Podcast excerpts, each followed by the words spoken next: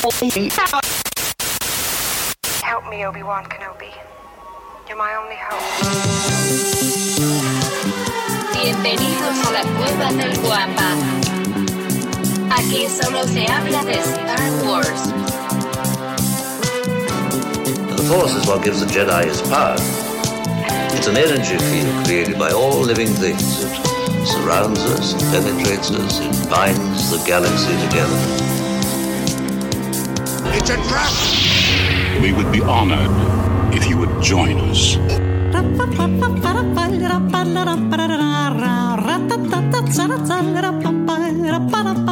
¿Qué tal, mis queridos Wampas? Bienvenidos al episodio 184 del podcast Hablando de Star Wars, patrocinado por la cueva del Wampa.com, el santuario para todos los coleccionistas y, por supuesto, fanáticos de Star Wars. Y como es de costumbre para esta grabación, nos acompaña el buscador eterno de la luz, el criptógrafo del templo, mi querido amigo, por supuesto, su amigo Georgie Boy.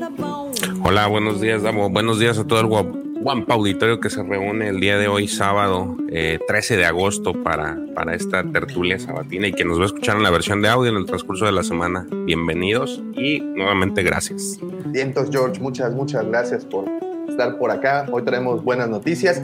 Además que traemos, como ya pudieron leer, un excelente tema, uno de mis favoritos. Vamos a platicar el día de hoy de las guerras clónicas. Clone Wars, como le quieran llamar.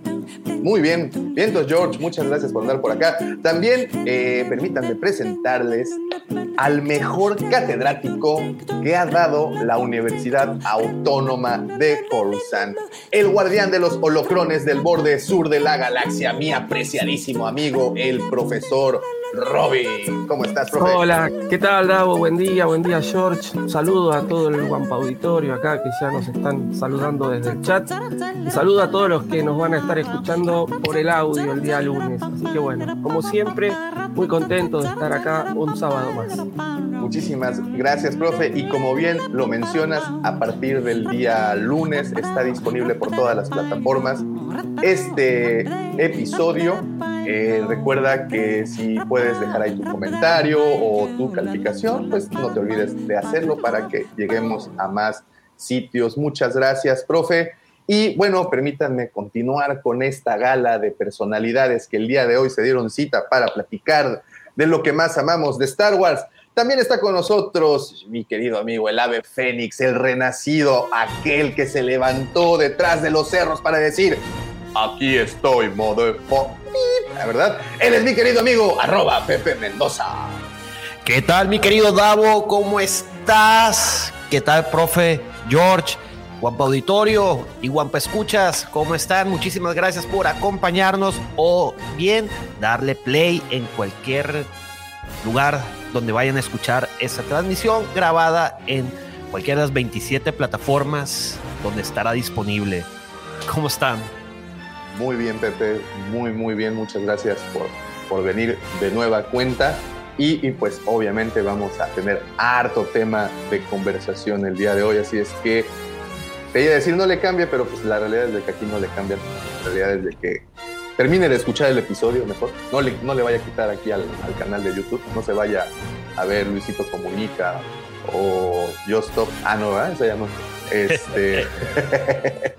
Muy bien, muchas gracias Pepe. Y ahora, esta parte, esta parte es en donde las personas que nos escuchan eh, por el podcast, en parte de audio, es donde se empieza a escuchar esa música épica.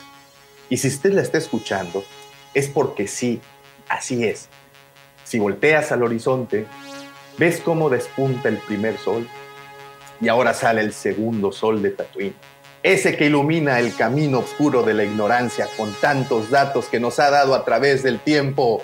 Permítanme presentarles al niño bien de Mos Eisley, al Chepe Chepe de Canto Bay, mi querido amigo, mi hermano, mi vecino, arroba Lucifao. Muy buenos días, tengan todos ustedes, señores. Muchísimas gracias por acompañarnos donde quiera que se encuentren, en donde estén. Oye, ahora sí como antes, en su baño, en su closet, o donde sea que nos escuchen. Si están escuchando el podcast en este futuro lunesitos, pues muchísimas gracias. Y si están aquí con nosotros en vivo, pues muchísimas gracias también por levantarse temprano a escuchar todos estos amables y lindos comentarios que tienen estos caballeros. Gracias a nuestras queridas familias por escucharnos. Si es que alguna de sus familias todavía los escucha, porque la mía ya es algo limitado, ¿eh? ya, ya es algo poco. Pero aún así, mis padres sí, les mandamos besos a los guampas o a quien sea que por ahí. Técnicamente, pues sí escuchan el griterío, aquí están luego, luego, ¿no? Entonces, este, en eso tienes, tienes razón, es, de lo poco que todavía queda. Mi querido profesor técnicamente, nos aguantan, técnicamente nos aguantan, que no quiere decir lo mismo que nos escuchen. nos, toleran. Ya es bastante tolerante. Sí, en eso palabra muy elegante. razón.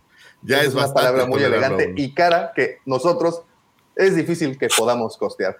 Muy bien, bienvenidos muchachos. De verdad me da mucho, mucho gusto escucharlos y verlos por acá.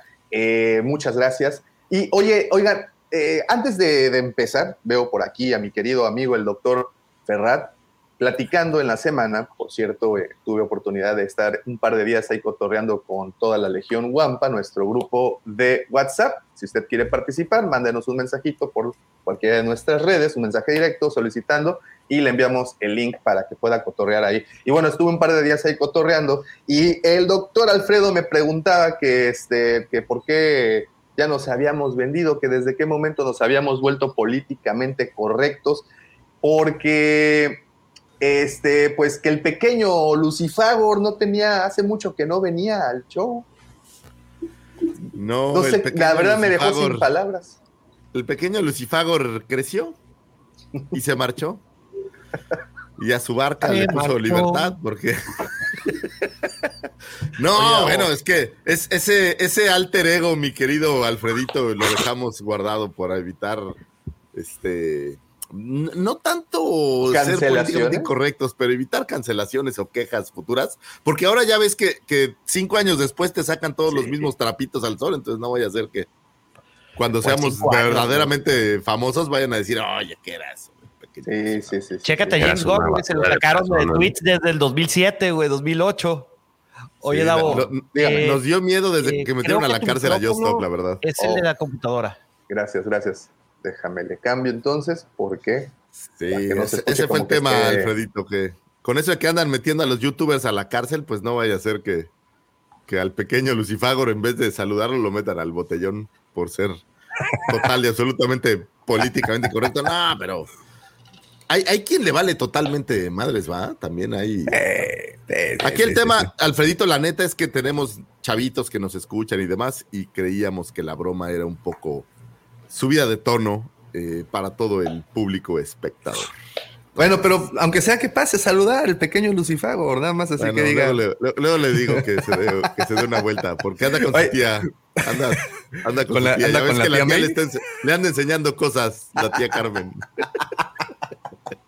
Es que ya cumplió 15, güey. Entonces, sí, no, pues sí. ¿Han escuchado la de Oye, Carlos? ¿La escucharon? ¿Por qué te fuiste? Sí, no, no, me refería precisamente a eso. Este, a, las batallas que uno libra en la adolescencia, ¿verdad? Muy bien. En el desierto, dice. esa es una referencia de alto octanaje, déjenme decirles, ¿eh? Porque se tienen que saber el libro y la canción.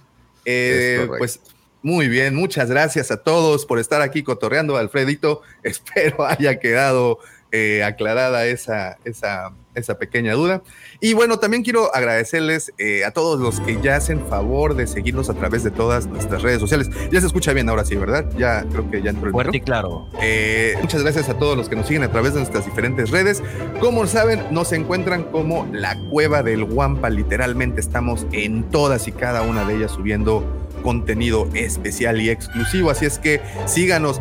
También, como les comentaba hace un ratito, tenemos un par de grupos. Uno de ellos es Legión Wampa, es nuestro grupo de WhatsApp, en donde continuamos con esta y otras conversaciones ñoñas a lo largo de la semana, 365 días al año, 24 horas al día, porque de verdad no descansa y ahí está encargado mi querido amigo George, el martillo ejecutor, quien es que se encarga de hacer valer las reglas en ese grupo que que vaya que ha, ha, tenido últimamente George un repunte en cuestión de temas y respeto, porque hasta hace unos meses atrás uno, uno comentaba cualquier cosa y salía baleado, parecía, le pasabas ahí por, híjole, iba a ser un chiste tan negro que mejor ya, no.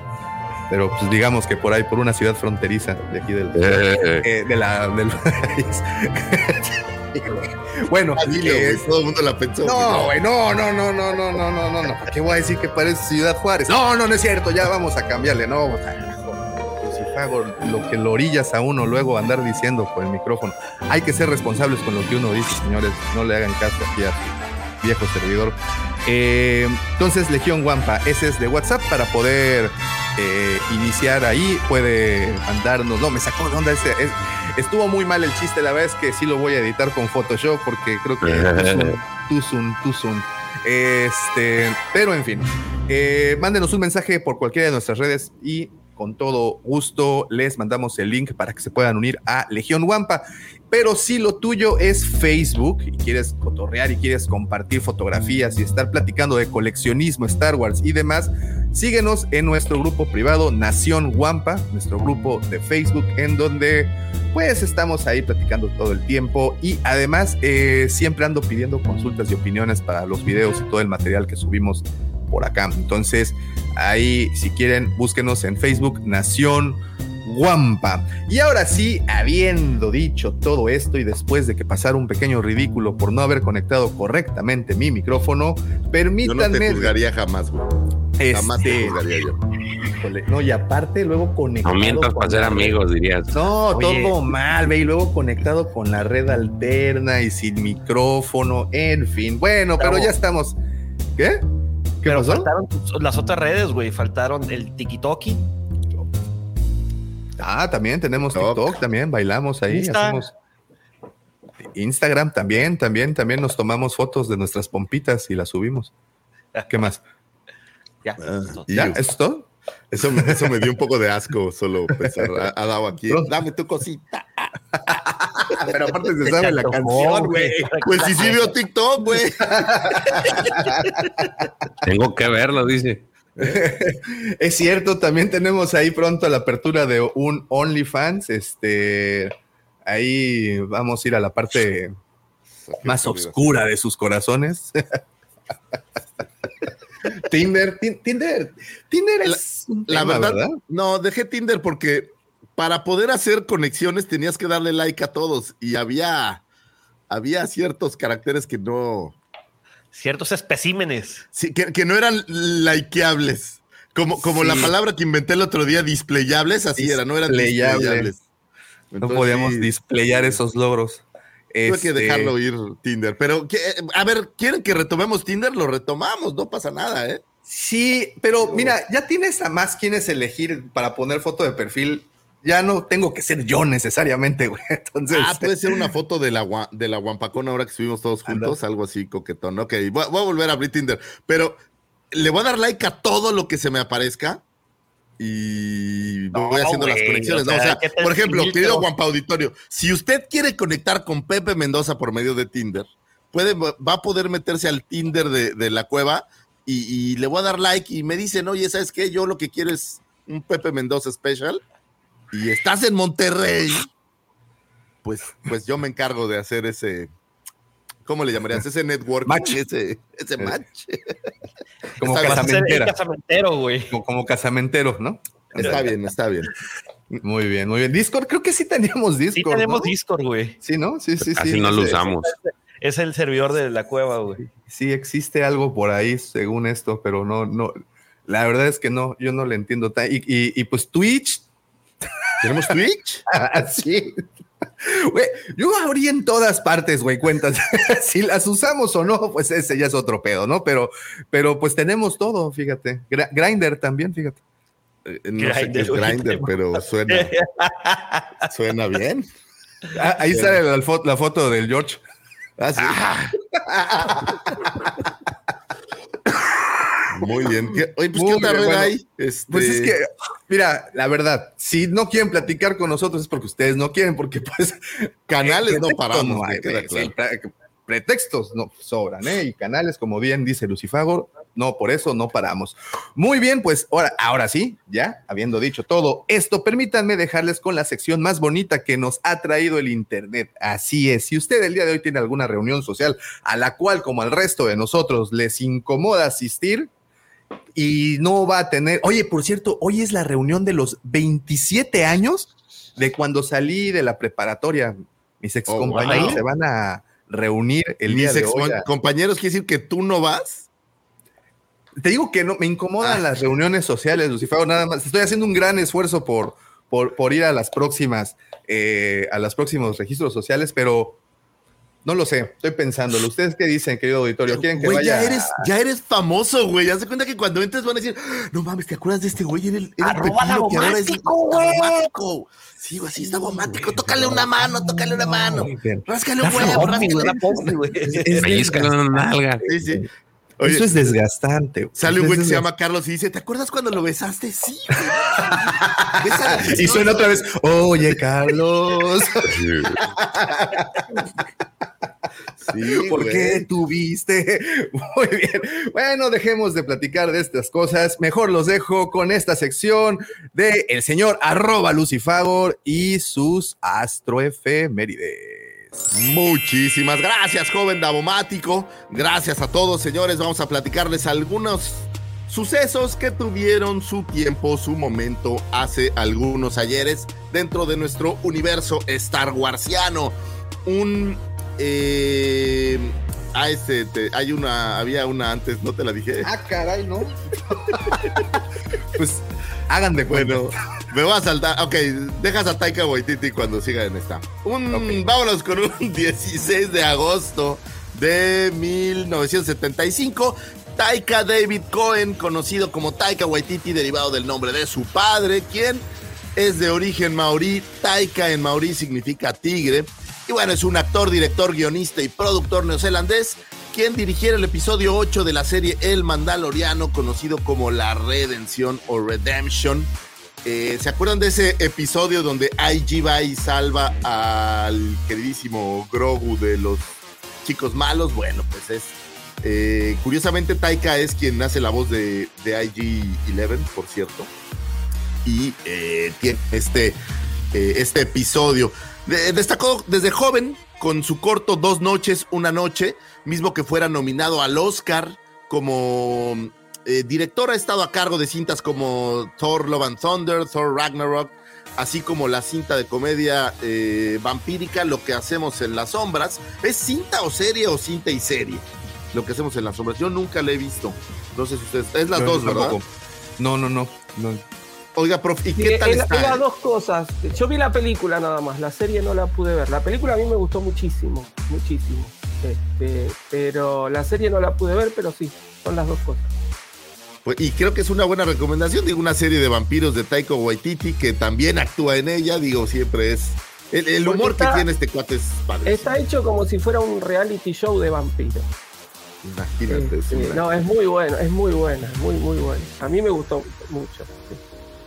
Pues muy recomendable. ¿La han visto por ahí? Si los chicos la han visto, díganos si está eh, la serie, sobre todo, porque no sé dónde esté ni siquiera la serie ni, el, ni la cinta. La estuve buscando, pero no la encontré. La película en una época estaba en Netflix, pero ya la sacaron. No sé a qué otra plataforma va a parar tendremos que hablar con, con, este el servicio de streaming de la cueva para ver qué se puede, qué se puede hacer para. El servidor interno. Para mejorar esto. Eh, escribe, produce y actúa esta cinta de lo que hacemos eh, en las sombras.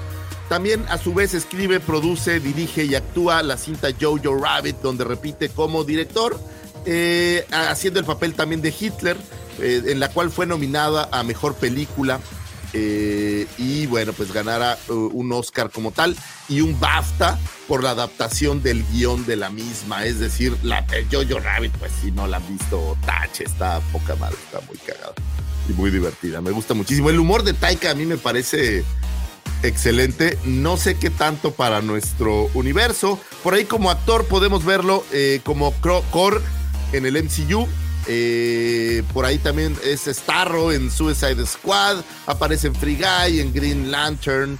eh, actualmente se encuentra trabajando en una cinta no anunciada de Star Wars, es decir, teóricamente está trabajando en una cinta que no sabemos de qué va a tratar. Ojalá si va a hacer una cinta Taika Waititi de Star Wars, sea de un tema, en mi opinión, eh, no relacionado con los Skywalker o no tan relacionado con ellos, sino un tema diferente para que le pueda dar soltura a esa comicidad que él maneja, ¿no? Imagínense que nos platicara cómo es la vida del emperador eh, tras bambalinas, sería algo divertido, algo así se me ocurre que pudiera ser él. Oye, Lucifagor. Negro, sí. Traigo una noticia, precisamente eso que estás diciendo. Entonces, ahorita ya que terminemos, para que eches tu cosecha. Ok, ok. Eh, sí, actualmente también está trabajando en eh, aparentemente unos episodios adicionales del Mandaloriano que también va a estar dirigiendo. Y bueno, pues es un cuate súper activo, está trabajando por ahí en una versión o una nueva adaptación de Flash Gordon, una nueva adaptación de Time Bandits, de esta serie, de esta película antigüita, van a hacer una serie, y en algunos materiales de Star Wars que todavía no tenemos bastante claros. Déjalo así, Davo, porque pues tu tema, el tema que traes hoy está totalmente relacionado. Un 15 de agosto del 2008 se estrena Star Wars The Clone Wars. Se estrena la cinta animada Clone Wars dirigida por Dave Filoni y producida por George Lucas.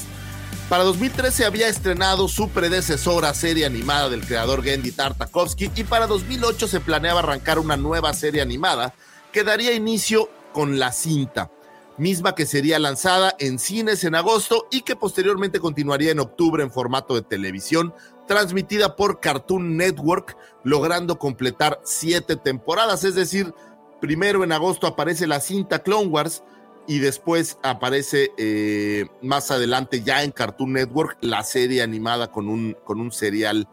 Eh, me parece que era, no sé, era diario o semanal, creo que era semanal, ¿no?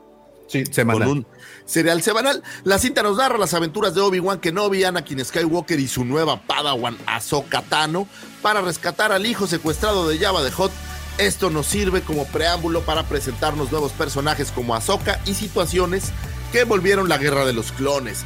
Eh, la vida y contexto de otros personajes como Rex, Cody, Ventres, incluso Dooku, el eh, Grievous y muchísimos más que participan en dichas guerras. Eh, contó con las voces de Matt Lantern como Anakin, Ashley Eckstein como Ahsoka, James Arnold como Kenobi, así como algunos clásicos que ya teníamos como Anthony Daniels, eh, obviamente para C-3PO, Christopher Lee, eh, Samuel L. Jackson y muchísimos más. Todos ellos representando sus papeles originales. Eh, también fuera la primera serie en no ser distribuida por la primera cinta, perdón, de no ser distribuida por la 20th Century Fox, que tuviera un presupuesto de 8.5 millones de dólares. Fíjense, un presupuesto parecido a New Hope, 8.5 millones de dólares, y recaudara 68 millones de dólares en Estados Unidos que digo, no suena nada mal para hacer una, una serie animada, creo que fue bastante coquetón. Eh, se ubica en la línea del tiempo entre el ataque de los clones y la revancha de los Sith. Básicamente, hace mucho tiempo en una galaxia muy muy lejana, una galaxia dividida después de obtener la victoria en la batalla de Genosis, el ejército de droides del Conde Dooku ha tomado el control de las principales rutas del hiperespacio, aislando a la República en gran parte de su ejército de clones, con pocos eh, clones disponibles, los generales Jedi no pueden controlar el borde exterior. Eh, conforme más y más planetas se unen a los separatistas de Dooku, eh, pues todo se complicaba un poco. Mientras los Jedi están ocupados con una guerra, no queda nadie para resguardar la paz. El caos y el crimen se extiende y los inocentes se vuelven víctimas en una galaxia sin ley. El hijo de Java de Hot ha sido secuestrado por una banda de piratas rivales.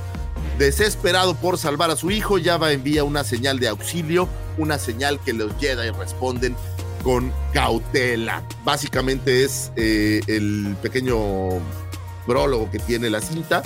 Y la cinta pues está buena, nos presenta a Soka, lo cual es, es una cosa maravillosa. Yo debo confesar que al principio, al igual que muchos, no era uno de esos personajes que me gustaba tanto, pero creo que me fue enamorando.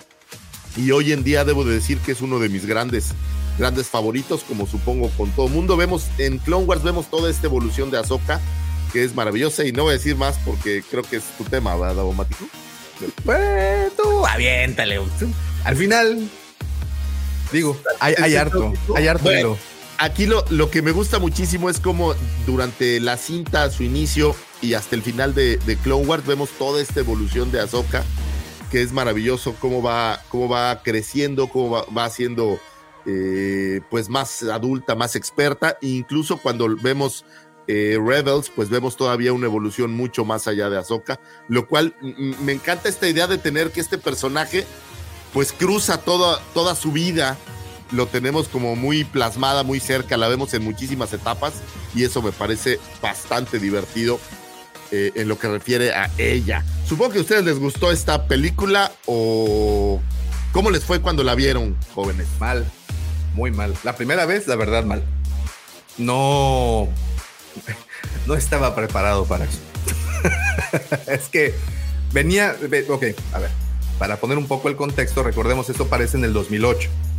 Y creo que las animaciones de Tartakovsky pues realmente no duraron tanto, estaban en el 2004, creo que habían terminado las, las, las transmisiones en vivo, bueno, las primeras o las primeras veces que se mostraban los episodios, y permanecimos por un tiempo eh, sin mucho Star Wars en general. Eh, sé que también ahí viene una, una, más adelante que es especial para mí porque fue un nuevo llamado a regresar a la franquicia para, como fan. Entonces eh, muestran esto primero y la verdad es que no fue así del todo. De hecho, hasta se me hizo raro ver una animación de Star Wars en el cine. E, eso fue así como lo más extraño, fue, ¿no? Fue extraño. A mí, para mí también fue raro, la verdad. Y, pero... y, y la estética, no, no, no lo sé, no lo sé.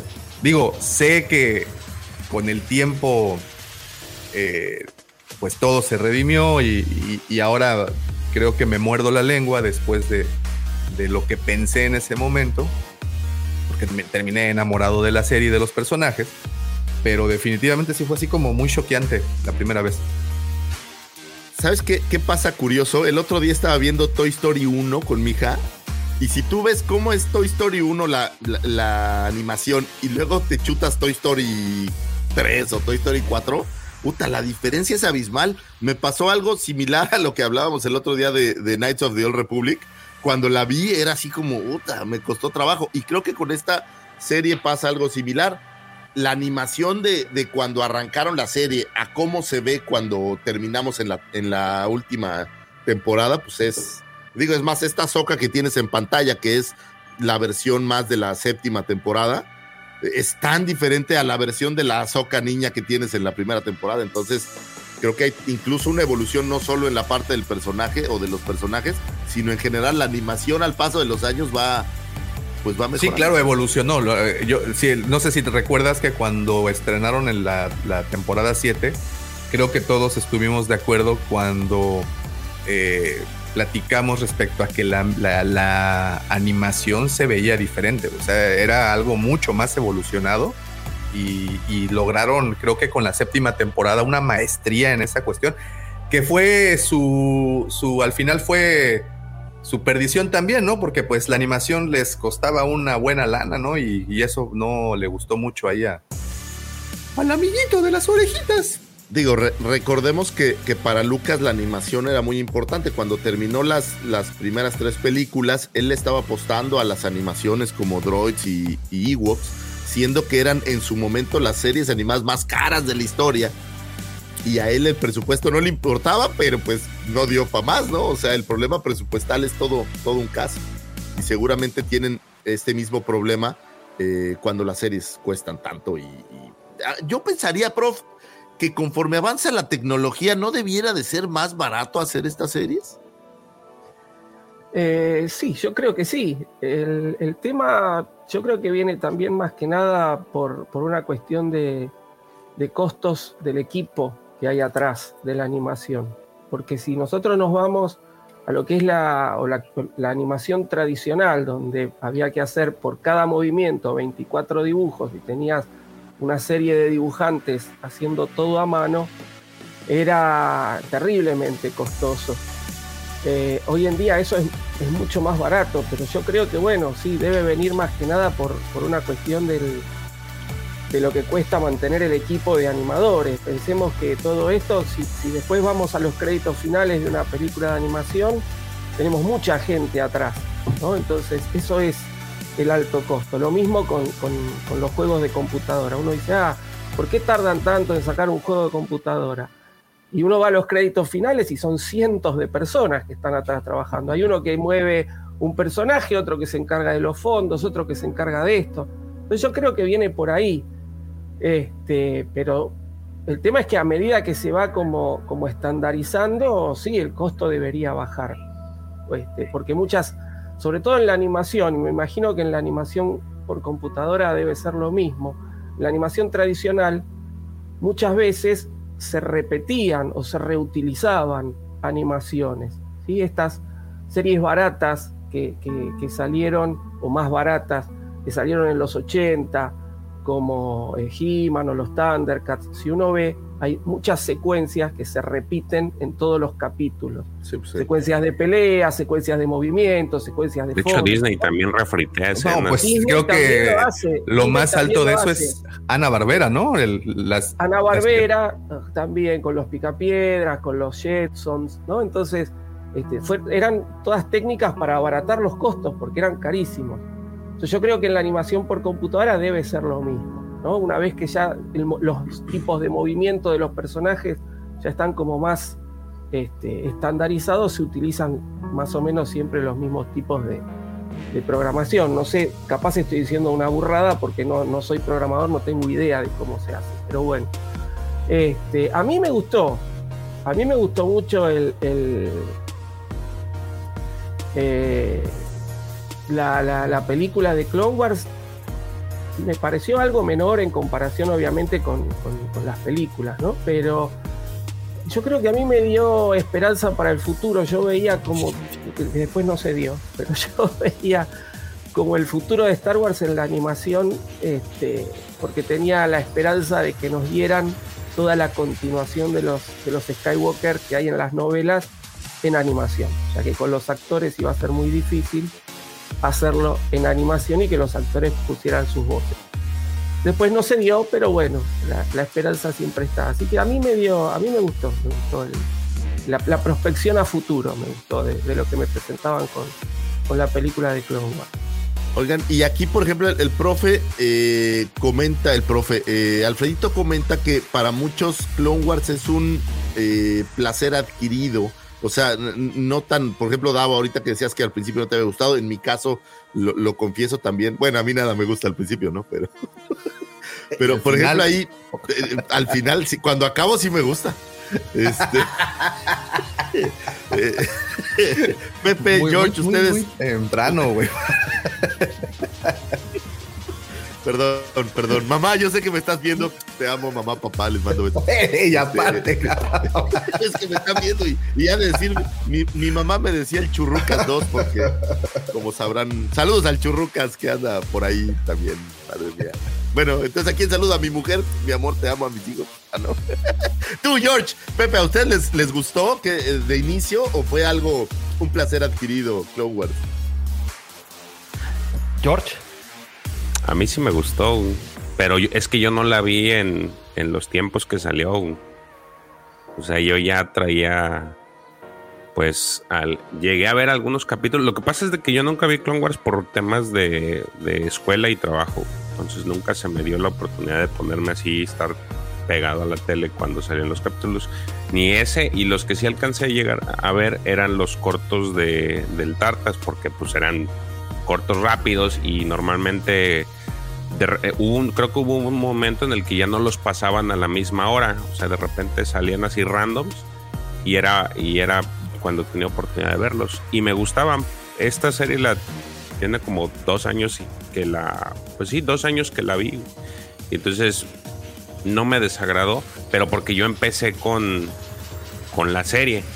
Ya luego vi que había una película, dije, a ver, hay que verla. Entonces, pues ya traía así como que el, bagaje de la serie pues, global. Pues, pero sí me gustó, no, me desagradó.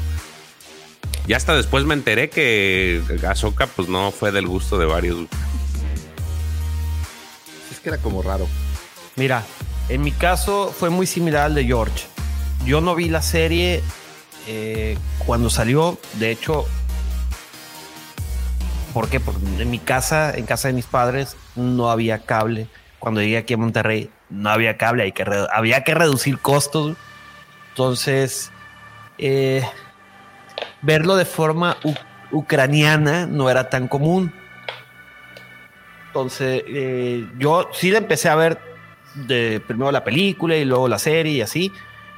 La película sí como que ah, no se me hizo tan buena la segunda mitad. Eh, se vuelve más interesante conforme va transcurriendo la serie. O sea, y sí, fue sí es un gusto adquirido. Oigan, y una, una, pregunta capciosa. Eh, ¿Baby Java fue desplazado por Baby Grogu? ¿Acaso es eso lo que nos están diciendo? ¿Cómo que Baby Grogu, güey? ¿Baby Yoda, güey? Ah, o Baby Yoda, güey. Bueno, Baby Yoda o Grogu. ¿Rota el hot? Rota el hot era así como el, el esta larva asquerosa pequeñita, ¿no? era como un moco. Y era, que ya, era como. Ya, no, ya Azoka no le, en la traducción no le dice apestosino o algo así. Ah, sí, está creo que le dice. ya está mal presentado. ya ha condenado al fracaso ese personaje. Pues bueno, digamos que con esta fecha daba inicio lo que es eh, Clone Wars o lo que conocimos Clone Wars en la versión de Filoni. Sigamos, señores, un 16 de agosto de 1993 nace Cameron Monaghan actor norteamericano conocido por sus papeles de Ian Gallagher en la versión estadounidense de Shameless, Asher eh, en The Giver y los dos hermanos Jerome y Jeremiah eh, en Goddamn, esta serie basada en, en Batman, digamos, juvenil. Eh, también ha participado en las eh, películas Los tres investigadores en el secreto de la isla del esqueleto y Los tres investigadores en el secreto del castillo del terror de 2009, pero lo que a nosotros más nos interesa es que interpretó al señor Cal Kestis en el videojuego Star Wars Jedi Fallen Order y se encuentra trabajando, y es una forma de decirlo, en la secuela de este juego Star Wars Jedi Survivor, lo cual creemos que va a aparecer el, próximo año, Pepe, o, todavía faltan dos años. Se acaba de retrasar un poco, güey. En teoría ibas a. Sí, sí. En teoría debía salir eh, finales de este año, ¿cuándo era? Principios de mediados del segundo, pero se acaba de retrasar. Esperemos que no, pero se retrasó meses, no años.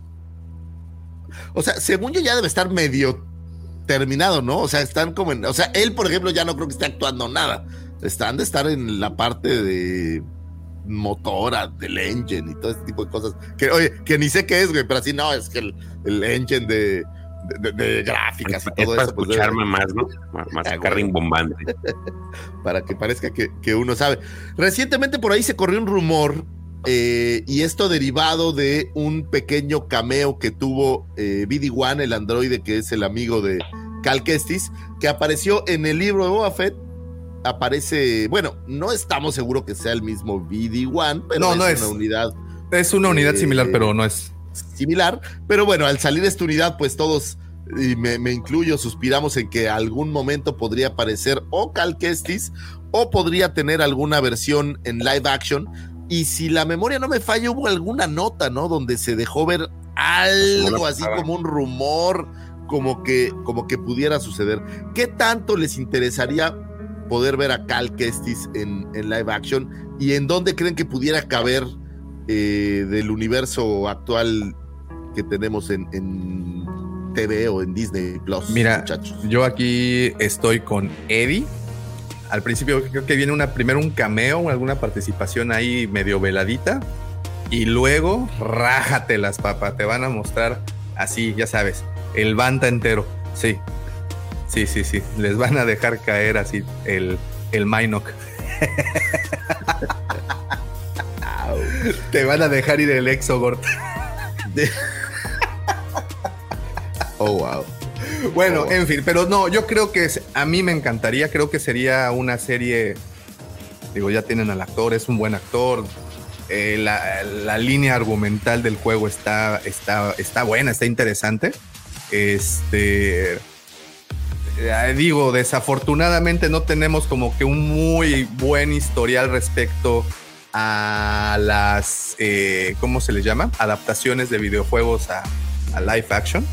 Creo que ese es así como su, sería su mayor eh, estigma, ¿no? Que, que, que, no tenemos hoy en día. Creo que solo hay poquititas cosas que están bien adaptadas de un videojuego a una serie o a una película. Eso para mí es el único, la única como banderita roja, ¿no? Como red flag. No te oyes, Pepe. No te escuchas, Pepe. Pepe, estás, es que estás en mute, Pepe.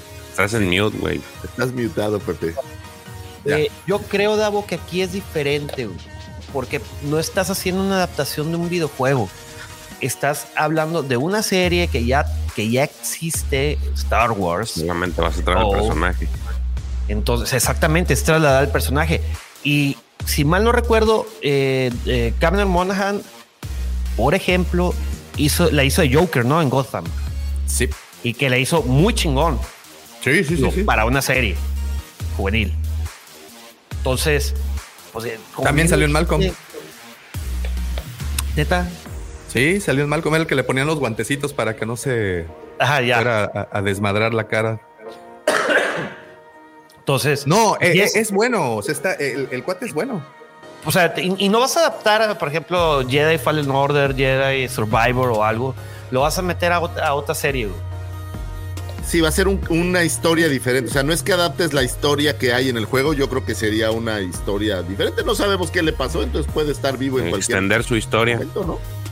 Ahora, en Obi-Wan pudiera aparecer si hubiera una segunda temporada. ¿Qué tal que hacen una serie de Cal Kestis y traen a Obi-Wan para ayudarle como el mandaloriano le ayudó a Boba Fett?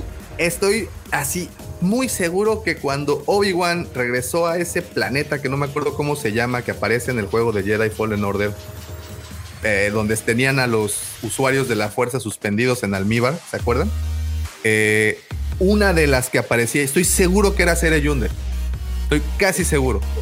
La afrodescendiente. Ay, es que salen dos. Muchos me han dicho, no, no, no, no, es que la que salió es la, la que era pareja del otro chico, del otro que, apare- que, que les ayuda de esta célula, célula perdón, de la resistencia. Pero aparecen dos, dos mujeres en esos tubos. Véanla, por favor. Mira, a ver, ahí te va. Ahí, ahí va la imagen. Te, te la voy a mandar, Davo. A ver, ponla y, y- y lo sometemos al sabio juicio de nuestro querido Guampa Auditorio que está por Es que ya tuvimos incluso esta discusión. Esta conversación ya la tuvimos. güey. Está bien, pero yo, oye, en mi mente ya hay tanta información que esa foto ya no está, güey. Entonces, A ver, ahí va. Sí, sí, sí, sí, ya, ya tuvimos esta plática porque creo que sí se parece mucho. Eh, ahora, en lo que aparece la, la fotografía, yo creo que sí podrían meterlo en casi cualquier lado, siendo que no se sabe qué fue de él.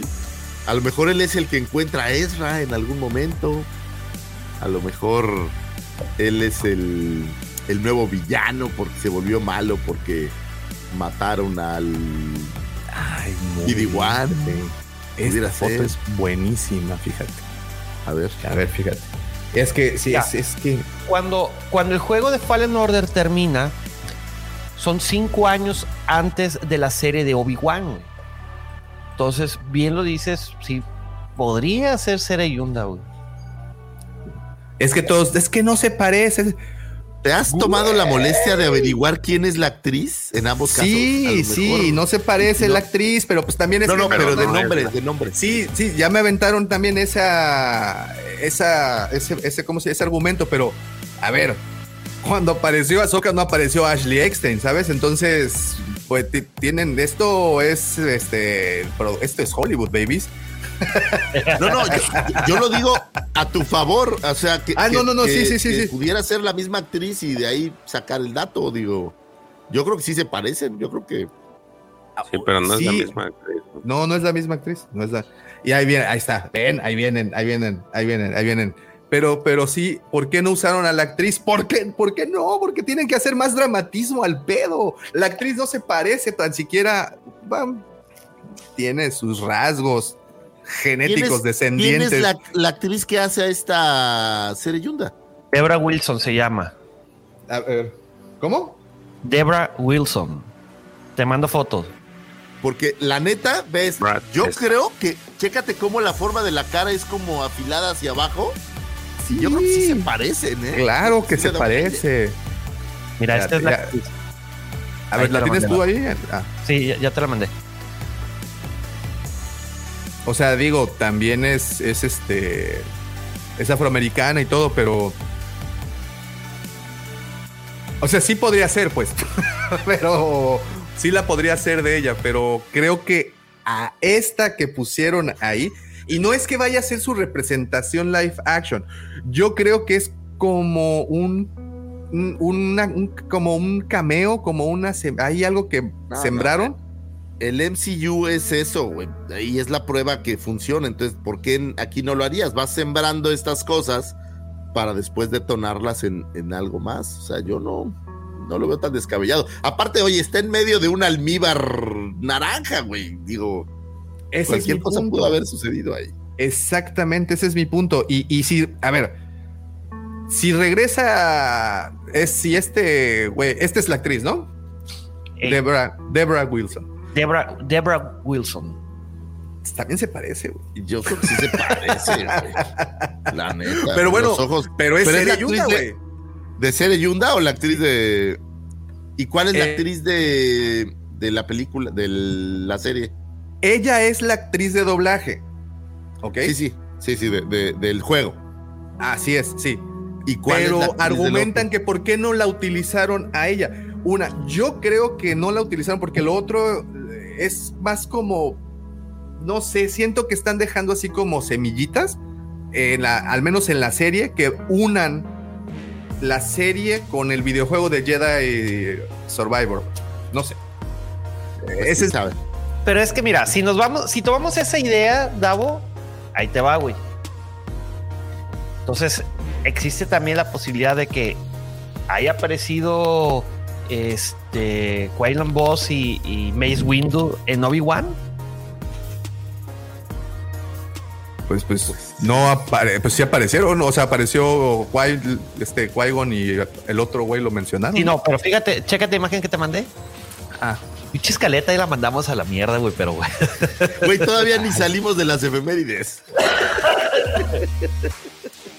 Pero no pasa nada, señores. Este programa se trata de, de entretenerlos. todavía, ahora resulta que todavía les preocupa la escaleta, güey. No, Bravo, no te equivoques. La escaleta siempre nos ha preocupado. ahora resulta. Aquí, aquí, aquí, bueno, se los decía el otro día en, en el chat. Aquí es como el imperio, porque a nadie le molesta un poquito de orden, güey. No, bueno, pero- Y lo dijo, el- me lo dijo el profesor cuando no estuviste, Davo. Les dije, prepare la escaleta y el profesor, "Eh, ¿para qué la preparas, güey? No la vamos a respetar, güey. Fíjate, Ahí está, ahí está. Vámonos. Mace Windu, Quaylan Boss, son teorías conspirativas. Sí, pues todo puede ser. Acuérdense que todo en esta serie todo puede pasar. Pero fíjate que este que ves del lado derecho no parece más el, el, el Jedi que tiene como estos cuernitos aquí. Bueno, Híjole, es que se ríen. Es que no, no nos van a cancelar, no lo digo por eso.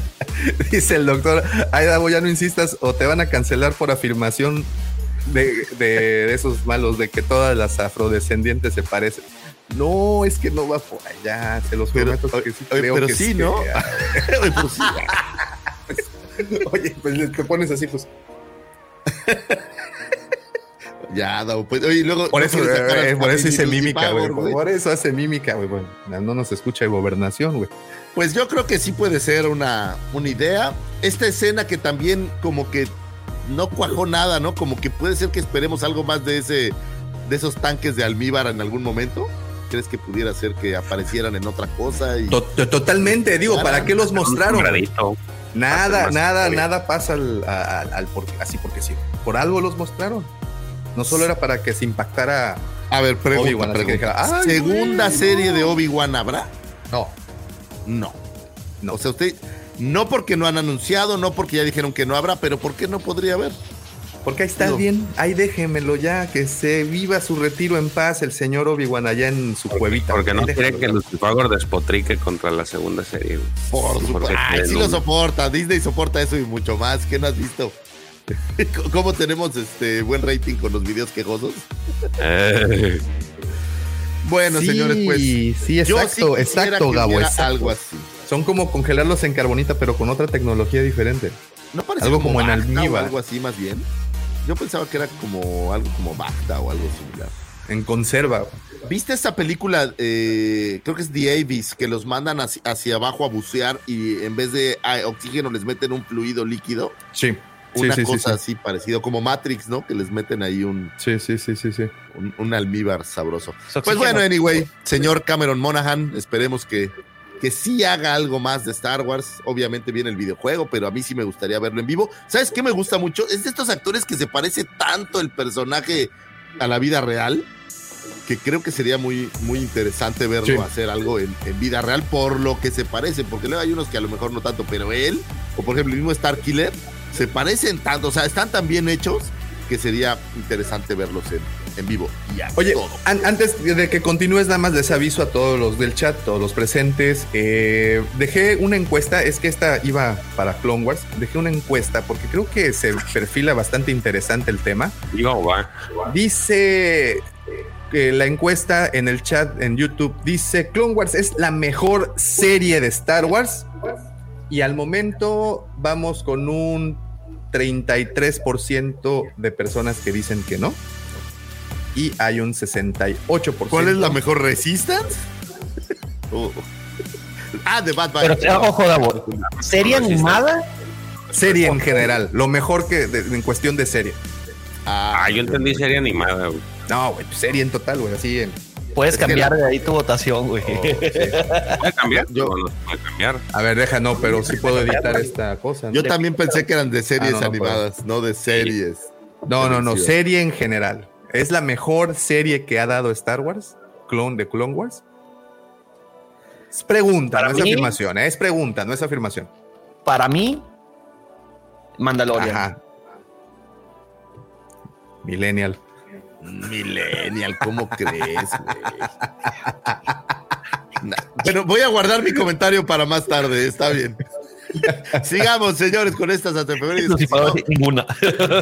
Davomático no me, de- no me va a regañar. 19 de agosto de 1946 nace Christopher Malcolm, actor escocés quien diera vida al piloto rebelde Seb Senseca, un piloto rebelde humano que sirvió en la Alianza Rebelde como miembro del Escuadrón Pícaro. Mientras operaban en Hod, eh, voló un deslizador de las nieves bajo el nombre de Clave Pícaro 2 y fue el piloto que localizó a los miembros perdidos de la Alianza, el capitán Han Solo y el comandante Luke Skywalker. Y más tarde participó en la batalla de Hot. Durante la batalla eh, fallece junto con su artillero mientras son derribados por un ATAT. También es conocido por su trabajo eh, en la producción del musical The Rocky Horror Show y en las cintas Highlander, Labyrinth y en Superman 3. Eh, pues es el que encuentra a, a Luke y a Han del frío. Y ya creo que es lo más memorable de este muchacho. Pero sin él no hubiera habido Luke y Han, ¿no? ¿Qué comentario, güey. Ah, no lo vi. ¿Me ¿Cuál, cuál, cuál, cuál, cuál? El de Alfredito, el de Doctor Herr Doctor. La mejor serie de Star Wars es la serie de fiascos. Lo, lo- lo dirás, no lo. Estuvo como- muy lucifaresco, güey, ese, ese comentario, güey. Ya creo que ya echa a perder a Alfredito. No, Alfredito estaba echado a perder como yo. Alfredito, sabes que lo digo con cariño. Sabes que es con cariño. Un 19 de agosto de 1948 nace Ian McKinley, actor irlandés quien dio vida al general Jan Dodona en Rogue One. Dodona, oficial militar humano del planeta eh, Comenor, que primero sirvió a la Armada de la República durante las Guerras Clon y después como general en la rebelión contra el Imperio Galáctico. Eh, también conocido, ah, pero no, ahí es. eh, también conocido por. mm, pues Ya, decían McKinley. Feliz cumpleaños. No, espérate, es, es sí, es sí, este. Soy Troy McClure. Hola, Es soy este, Troy McClure. Ah, es- no, ya lo encontré, espere, ya lo También encontré. sale en Game Ya lo encontré. Este- No, te tengo una para ti, ya lo encontré, espera, espera. También conocido por protagonizar a Barristan Selmy en Game of Thrones, Davo Mático, ¿es correcto? Es correcto. Barristan Selmy, apodado Barristan la el Bravo. mejor es la mejor espada que ha tenido las- la guardia. Famoso héroe y caballero de la serie de los Siete Reinos. Fue hermano juramentado de la Guardia Real de los Reyes eh, Aerys y Targaryen. Tras la guerra del usurpador, Lord Comandante de la Guardia Real de los Reyes Robert I y Joffrey I Baratheon. Fue destituido de su cargo y expulsado de la Guardia Real por el rey Joffrey y exiliándose a esos y jurando lealtad a la reina Daenerys Targaryen. Había hecho mi tarea para ti, Daumático. dice. Gracias, muchas, muchas, muchas gracias. Para nosotros, güey. Ah, bueno, para los amantes de Game of Thrones, discúlpenme. Ay, ay, celoso por nosotros. A huevo, güey, a huevo. Oí una nota que se había cancelado una precuela o algo así, era así como un clickbait, supongo, ¿ah? Sí. O alguna vez una- se canceló un- alguna precuela. Cancelaron una precuela y pero le dieron lugar a House of Dragons. Que ya viene la boya, viene, güey. Ya, ya, ya, ya. Vamos a tener, hablando de House of Dragons los ¿Cuándo, próximos ¿cuándo domingos. aparece? ¿Cuándo 21 de aparece este? 21 de agosto. 21 de agosto. Ah, 21, 21 Sí, de agosto. ya, la próxima semana. La siguiente semana, güey. De este domingo. Órale. siete. ¿Y se imaginan que, que desapareciera HBO Max justo para esa semana? Como dicen que la No, pero tienes HBO, güey, normal, güey. O sea, No, no tengo HBO normal, güey. Nada más tengo HBO Max. Yo tampoco. Pero no, bueno. vaya. Pues hay que Es- contratarlo, güey. O verlo. Hay que Güey, contratarlo. es que a estas alturas ya no sé si contratar eso o la NFL, güey. Entonces, No, no, la NFL, no te equivoques, chavo, no te equivoques. 19 de agosto de 1973 nace Ahmed Best, actor norteamericano que interpreta a Jar Jar Binks en The Phantom Menace, Attack of the Clones y Revenge of the Sith. Más recientemente interpreta al Jedi Master Kellaran Beck en Star Wars Jedi Temple Challenge. Ya no existe este programa, ¿va? Ese como que... Como No, que ya no. Pues dejó de salir. Duró como cuatro, bien poquitos episodios, como ¿no? cuatro episodios, ¿no? Era un programa no, de sí tiene como dos temporadas, ¿no? Creo que sí tuvo dos, pero las temporadas son de ocho capítulos, entonces, pues no, no tanto. Sí. Ah, pues Eh, igual que series, güey. Pero fíjate que la verdad estaba malísimo el show. Es este show de como de concurso de Star Wars que aparecía en el canal de YouTube de Star Wars, en donde chavitos hacían pruebas al estilo eh, House of Fun se llamaba hace muchos años. No era el juego de la oca también. No, pero hasta No, el juego de la Oca era para adultos, güey. Por eso, por eso digo, era para chavitos, ¿no? ¿Qué te No, pero sí lo de- viste, la verdad no era tan divertido. O sea, yo vi el programa Mira, varias veces. Es que el, público objetivo eran los morros. Mis morros lo veían, güey. Yo lo veía por ellos. yo, yo la verdad lo vi un par de veces y dije. Hay uno mejor que se llama de, de, de Flores Lava o algo así. Mira, ahí está. ¿Sigue estando en, en- en YouTube eso para ver? ¿O- o- Sí, no? puedes ver los capítulos de viejos. YouTube, es exclusivo de YouTube. no lo vi jamás, no tenía ni idea de que existía esto. Pues es, eh, está, está interesante. Tienen que resolver pruebas así en el escenario. La verdad está Pero bien las chido. pruebas Yo no sé por qué. sosas. O sea, si desafortunadamente este show hubiera tenido un exitazo a principios de los 90, no a principios Es del 2020, güey. No, creo que, creo que se queda desactualizado el tipo de concursos, ¿no? No sé. Me- Digo, tiene recuerda- producción, ve, tiene producción. ¿Se acuerdan de Nintendo Manía? Que era el programa televisivo Sí, claro. de Club Claro, Nintendo. claro, a eso claro. me recuerda, güey. Que pasabas el mundo de, o sea, un nivel de Mario y luego tenías que aventar fichas como Tetris para acomodarlas y demás. A mí me Hace- recuerda un poco a Chabelo, güey. Así estos. eh, digo, a mí me pareció un poco aburrido, pero a lo mejor ya soy muy viejo para esto. Chabelo Anyway. el inmortal, güey. Exactamente, ¿no? Eh, y bueno, después de Jedi Temple. eh, um, ah, este personaje de- del Jedi eh, Master Kellaran Beck aparece también en un flashazo. No sé si se acuerdan por ahí en The Phantom Menace. No, sí, perdón, claro, al final. En The Phantom Menace al final, en un flashazo lo alcanzamos a ver ahí y creo que de ahí les, les surge la idea de utilizarlo. El actor, tras interpretar a Jar Jar Binks, confesó que las críticas del público lo afectaron gravemente y estuvo al borde del suicidio tras las fuertes críticas de los fans de Star Wars. O sea, fans tóxicos, esto es para ustedes, todos esos fans tóxicos que están ahí. Oye, sí, mi lengua está sangrando. Todos esos fans tóxicos que están ahí. Pues Hay que bajarle tres rayitas al, al, drama, ¿no? O sea, los actores no tienen la culpa a veces de, de, los personajes. Y si no te gusta un personaje, pues no quiere decir que el actor sea un sea alguien malo, voy a decir una mala persona. Entonces, bájenle a la toxicidad, señores. Por favor, creo Oye, que es interesante. y este cuate hizo algo además de Jar Jar Binks y el Jedi este. Eh, eh, pues ¿Algún disco del rap, tal te vez? Sigo, te sigo platicando, güey, pero no tiene nada que ver con algo más que haya hecho porque no encontré nada. Pero bueno, hablemos un poco de Jar Jar Binks. Fue un comandante militar y político Gungan, así lo dice en el, el bio. Un comandante militar. ¿Cómo pudo Jar Jar Binks ser un comandante militar? No lo entiendo. Se oye raro. ¿No te escuchas, Pepe? Te oyes como raro. Te oyes como, como yo hace rato. Durante, durante la invasión de ahorita que lo arregles, ¿por qué te cambiaste, Pepe Mendoza? Se oía bien. Ah, pues ya no te oyes. Ahora ya falla completo, güey. Pero bueno, eh, durante la invasión de Naboo y las guerras clon, fue un eh, militar y político Gungan, eh, antaño expulsado de la sociedad Gungan debido a su comportamiento un poco torpe. En el año 32, antes de la batalla de Yavin, recuperó el favor de su gente al ayudar a asegurar la alianza entre el jefe Gungan Rugor Nas y la reina Padme Amidala de Naboo. Una eh, alianza vital para poder eh, dar fin a la invasión de la Federación de Comercio en el mundo de Naboo. En los años que siguieron, Big se convirtió en un representante de su pueblo en el Senado Galáctico, sirviendo junto a Amidala una vez que se convirtió en la senadora del planeta. En el año 22, antes de la batalla de Yavin, 10 años después de la crisis de Naboo, las crecientes tensiones entre la República Galáctica y la Confederación de Sistemas Independientes amenazaron con un brote de guerra galáctica a gran escala, en ausencia de la senadora Amidala, cuya vida estaba bajo amenaza por asesinos separatistas, Vince fue convencido por el canciller supremo Chef Palpatine para que propusiera que el canciller recibiera poderes ejecutivos de emergencia para formar el gran ejército de la República. Es decir, es gracias a Jar Jar Binks que todo se cagó. Oye, ¿ya se escucha? Ya. Ok. Lo hacen comandante porque el rey Gungam lo promueve a comandante después de unir a, a la gente de Naboo con los Gungans. güey.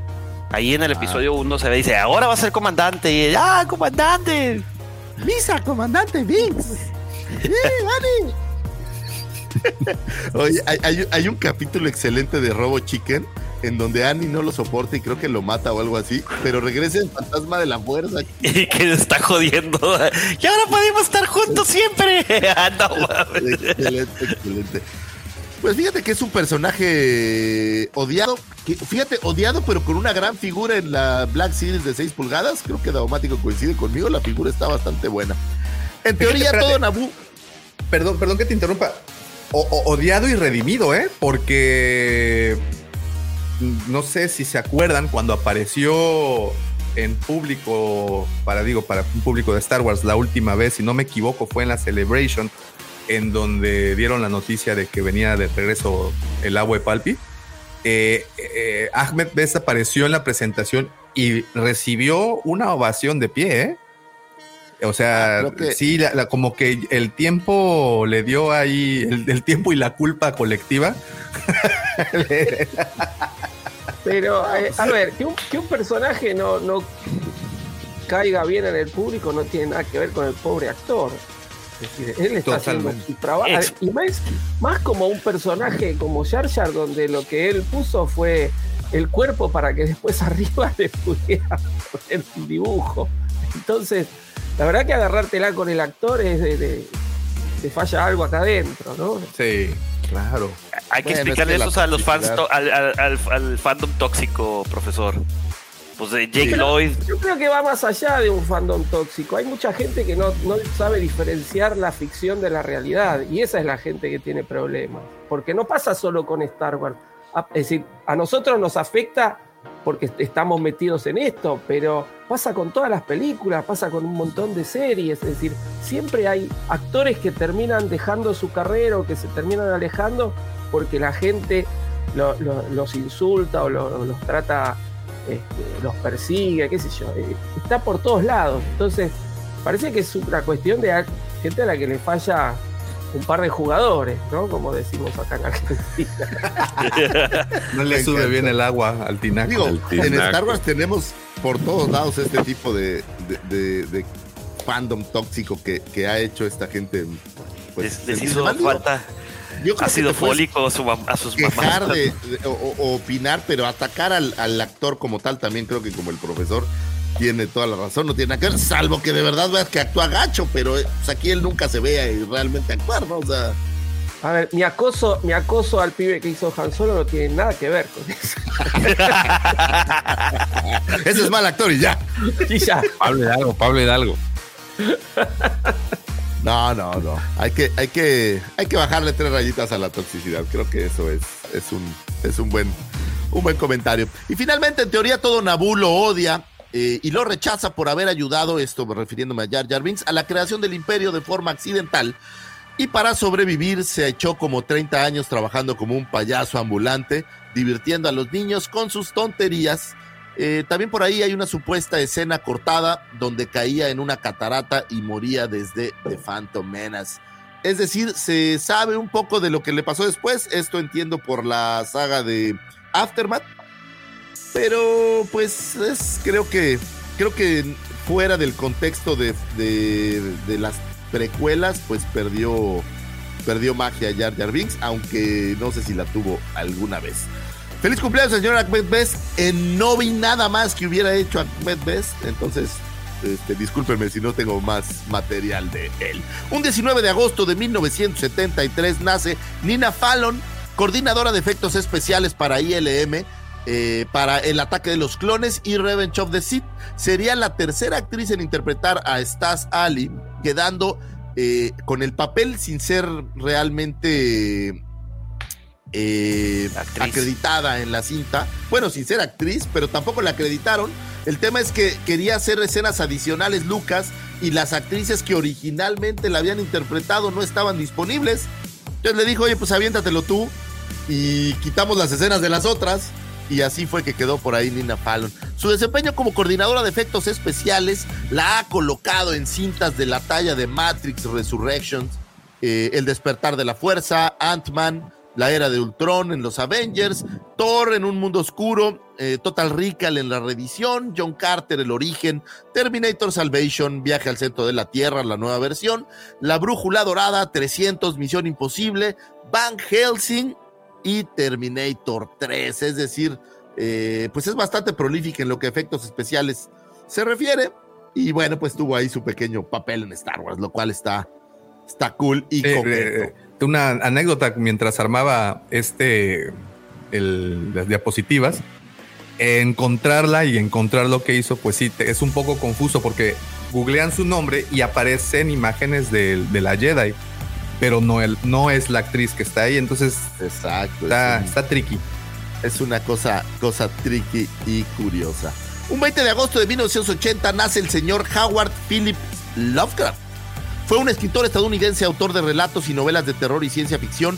Se le considera un gran innovador del cuento de terror, al que aportó una mitología propia a los mitos de Cthulhu, desarrollada en colaboración con otros autores. Actualmente eh, todavía con vigencia. Su obra constituye un clásico del horror cósmico, una línea narrativa que se aparta de los tradicionales historias de terror sobrenaturales, satanismo, fantasmas, incluyendo elementos de ciencia ficción, como por ejemplo razas alienígenas, viajes en el tiempo o existencia de otras dimensiones. Su legado abarca la literatura, ensayo, historieta, cine, música, juegos de mesa, juegos de rol y algunos destacados de estos son, por ejemplo, las cintas de Stephen King o basadas en novelas de Stephen King, Jerusalem Slot y Pesadillas y Alucinaciones, eh, el cómic Providence de Alan Moore, algunos grupos de rock lo han homenajeado como Metallica o Iron Maiden, eh, algunos juegos de rol como La llamada de Cthulhu y videojuegos como Alone in the Dark o Prisoner of Ice. En el mundo del cine, en particular en el cine de terror, la cosmología de Lovecraft ha sido fuente de inspiración eh, para muchísimos films, eh, The Haunted Place, eh, el caso de Chuck Dexter, El Enigma de Otro Mundo, el remake de esta película que es The Thing, la versión de John Carpenter y bueno, también la nueva versión. Por ahí Alien, el octavo pasajero de Ridley Scott, también estaba inspirado en él. Prometheus, Reanimator, El ejército de las tinieblas, eh, El color del espacio exterior y muchísimas cintas más. Traigo a colación al señor Lovecraft porque creo que su, su creación y su mitología es de estas pocas mitologías que existen que se han asemejado con Star Wars en lo que refiere a, a que la gente después de lo que él creó ha aumentado el acervo de, de creatividad que hay. Y eso creo que es fantástico. Adelante. Pepe. Y sin Story Group. Oye, ¿que no el Alien salió de H.R. Jigger? No, no, él, No, él las diseño imágenes, de hecho, las imágenes de Jigger son inspiradas en, en, en H.P. Lovecraft, en, en los escritos. Entonces es, es una especie de, de mezcla, pero sí, las imágenes eran. Ahora, Alien, eh, solamente la parte de Jigger fue el diseño del personaje y estos escenarios, más que el tema del Alien como tal, ¿no? Entonces, O sea, el, tema del, también- del alien, el alien fue inspirado en una película de los 50 que se llama It Terror from Outer Space. Es una película de clase B del cine. Y de ahí sacaron la, la idea. El- como dice Lucifago, la estética es, es de Geiger. así Y de bueno, ya, ya nos podremos seguir a, Oye, otros, a otros eh, temas. Te Bien faltó padres. algo muy importante, mi querido Lucifagor, de Lovecraft. El Necronomicon, güey. El Necronomicon, claro, es, es este El libro Necronomicon, maravilloso que podemos ver en muchas cintas. Oye, y mencionabas los toques, ¿no? Que, que- que- y las inspiraciones que han tenido. Y justamente en la semana, platicando en el, en el chat de Legión Wampa, estaba, me metí en una plática a destiempo y, y- y- mencionaron el, el asilo Arkham de Batman. Pero creo que me metí muy a destiempo y dije, ah, caray, ¿a poco sí? Yo pensé que era Arkham. Es una institución que, que se crea en el universo de, de Lovecraft. Este, y también es mencionado, no sé si esto lo saben, pero también está mencionado en Scooby-Doo. eh, que Scooby-Doo a cada rato mencionan la Universidad de Miskatonic y esta universidad pues es también del universo de HP Lovecraft.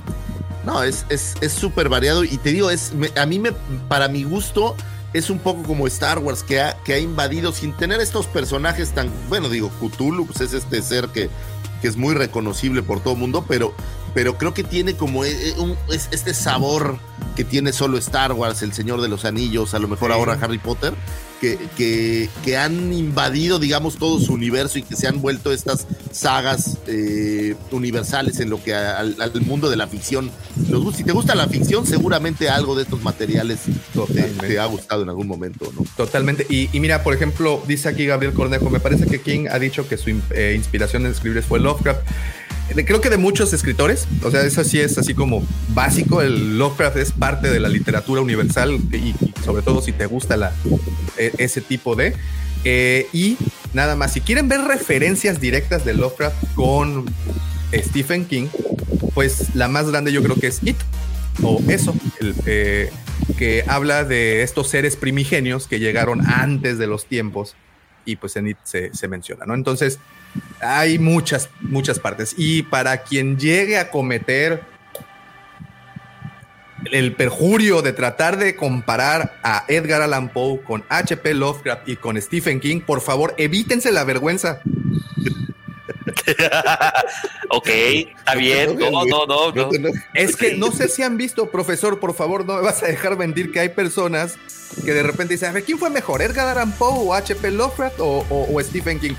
Güey, papá, ni- abuelo, papá y nieto, punto, ya. Sí, interesante. Pero bueno, eh, siempre lo recordamos espérame. con cariño. Dame. Eh, me tengo que retirar, tengo que ir a la oficina. Este, me disculpo con el buen auditorio y con los pues, buen ya solo faltaban dos astroefemérides. ¿Qué dijiste, Jorge Israel? Está bien, Pepe. Vaya con Dios. Ándale. Sí, no, una disculpa. Bueno, amigos, que tengan un excelente fin de semana y los estaré escuchando ahorita desde el carro. Bye. Ándale, vámonos. Bye, bye. Vámonos rápido porque Dabomático, ¿me estás presionando con el tiempo o tu mirada No. inquisidora solo es de. No, es, es Lovecraft el que te está viendo, Ah, no soy yo, güey. Maldita sea. es muy chido. Eh, fíjate que ah, lo único que no me ha gustado Ah, no sé si vieron hace poco, sacaron por HBO, creo que es eh, la serie. la verdad no me gustó. No. no me gustó nada la serie. Prometía, ¿eh? Prometía al principio. Los primeros dos, tres capítulos se veían buenos, después la, la madrearon un poco, ¿no? Pero bueno, no deja de ser eh, Lovecraft siempre eh, parte del imaginativo colectivo y normalmente sin que te des cuenta ves algo o sabes algo de Lovecraft, sobre todo quien estamos en este mundo de fantasía y ilusión. Un 20 de agosto del 1920 se funda la Liga Nacional de Fútbol Americano, se fundó eh, con el nombre de American Professional Football Association. Un año más tarde su nombre sería cambiado al American Professional Football League y finalmente para 1922 adquiere el actual National Football League. A finales de la década de los 50 el crecimiento era tal que una serie de, eh, de, inversionistas deciden crear una nueva liga, la American Football League, y el 8 de junio de 1966 las dos ligas deciden unirse en definitivo para crear a lo que hoy llamamos eh, la Liga Nacional y tener un Super Bowl.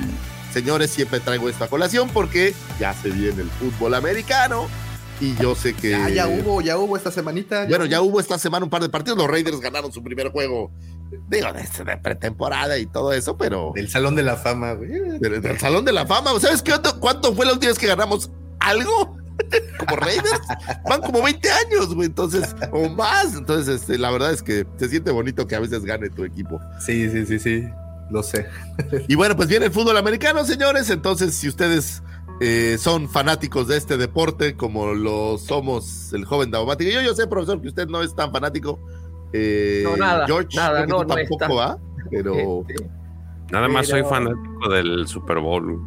Ah, bueno, está bueno. Con eso creo que es más que suficiente. Pero bueno, se viene el fútbol americano, se viene eh, ese bonito y bonita tradición, voy a decir, del fantasy de fútbol americano, donde todos chillan, que si Lucifagor siempre gana, que hace trampa, que se pone de acuerdo con otros jugadores, señores nada es verdad. No crean nada que diga ni Davomático ni nadie al respecto de mi forma de jugar fantasy. Esas son puras es, es, que es una guerra de alcantarilla, es lo único que yo puedo decir. O sea, esa es una técnica que usan las tortugas ninja.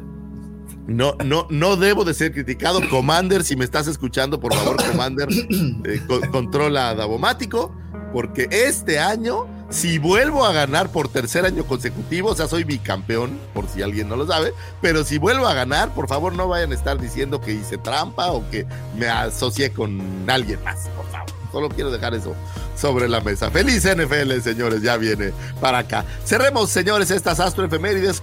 Un 21 de agosto del 2008 se libera el videojuego The Force Unleashed. La versión descargable del videojuego desarrollado por LucasArts era liberada por medio del demo para la Xbox y, el PlayStation.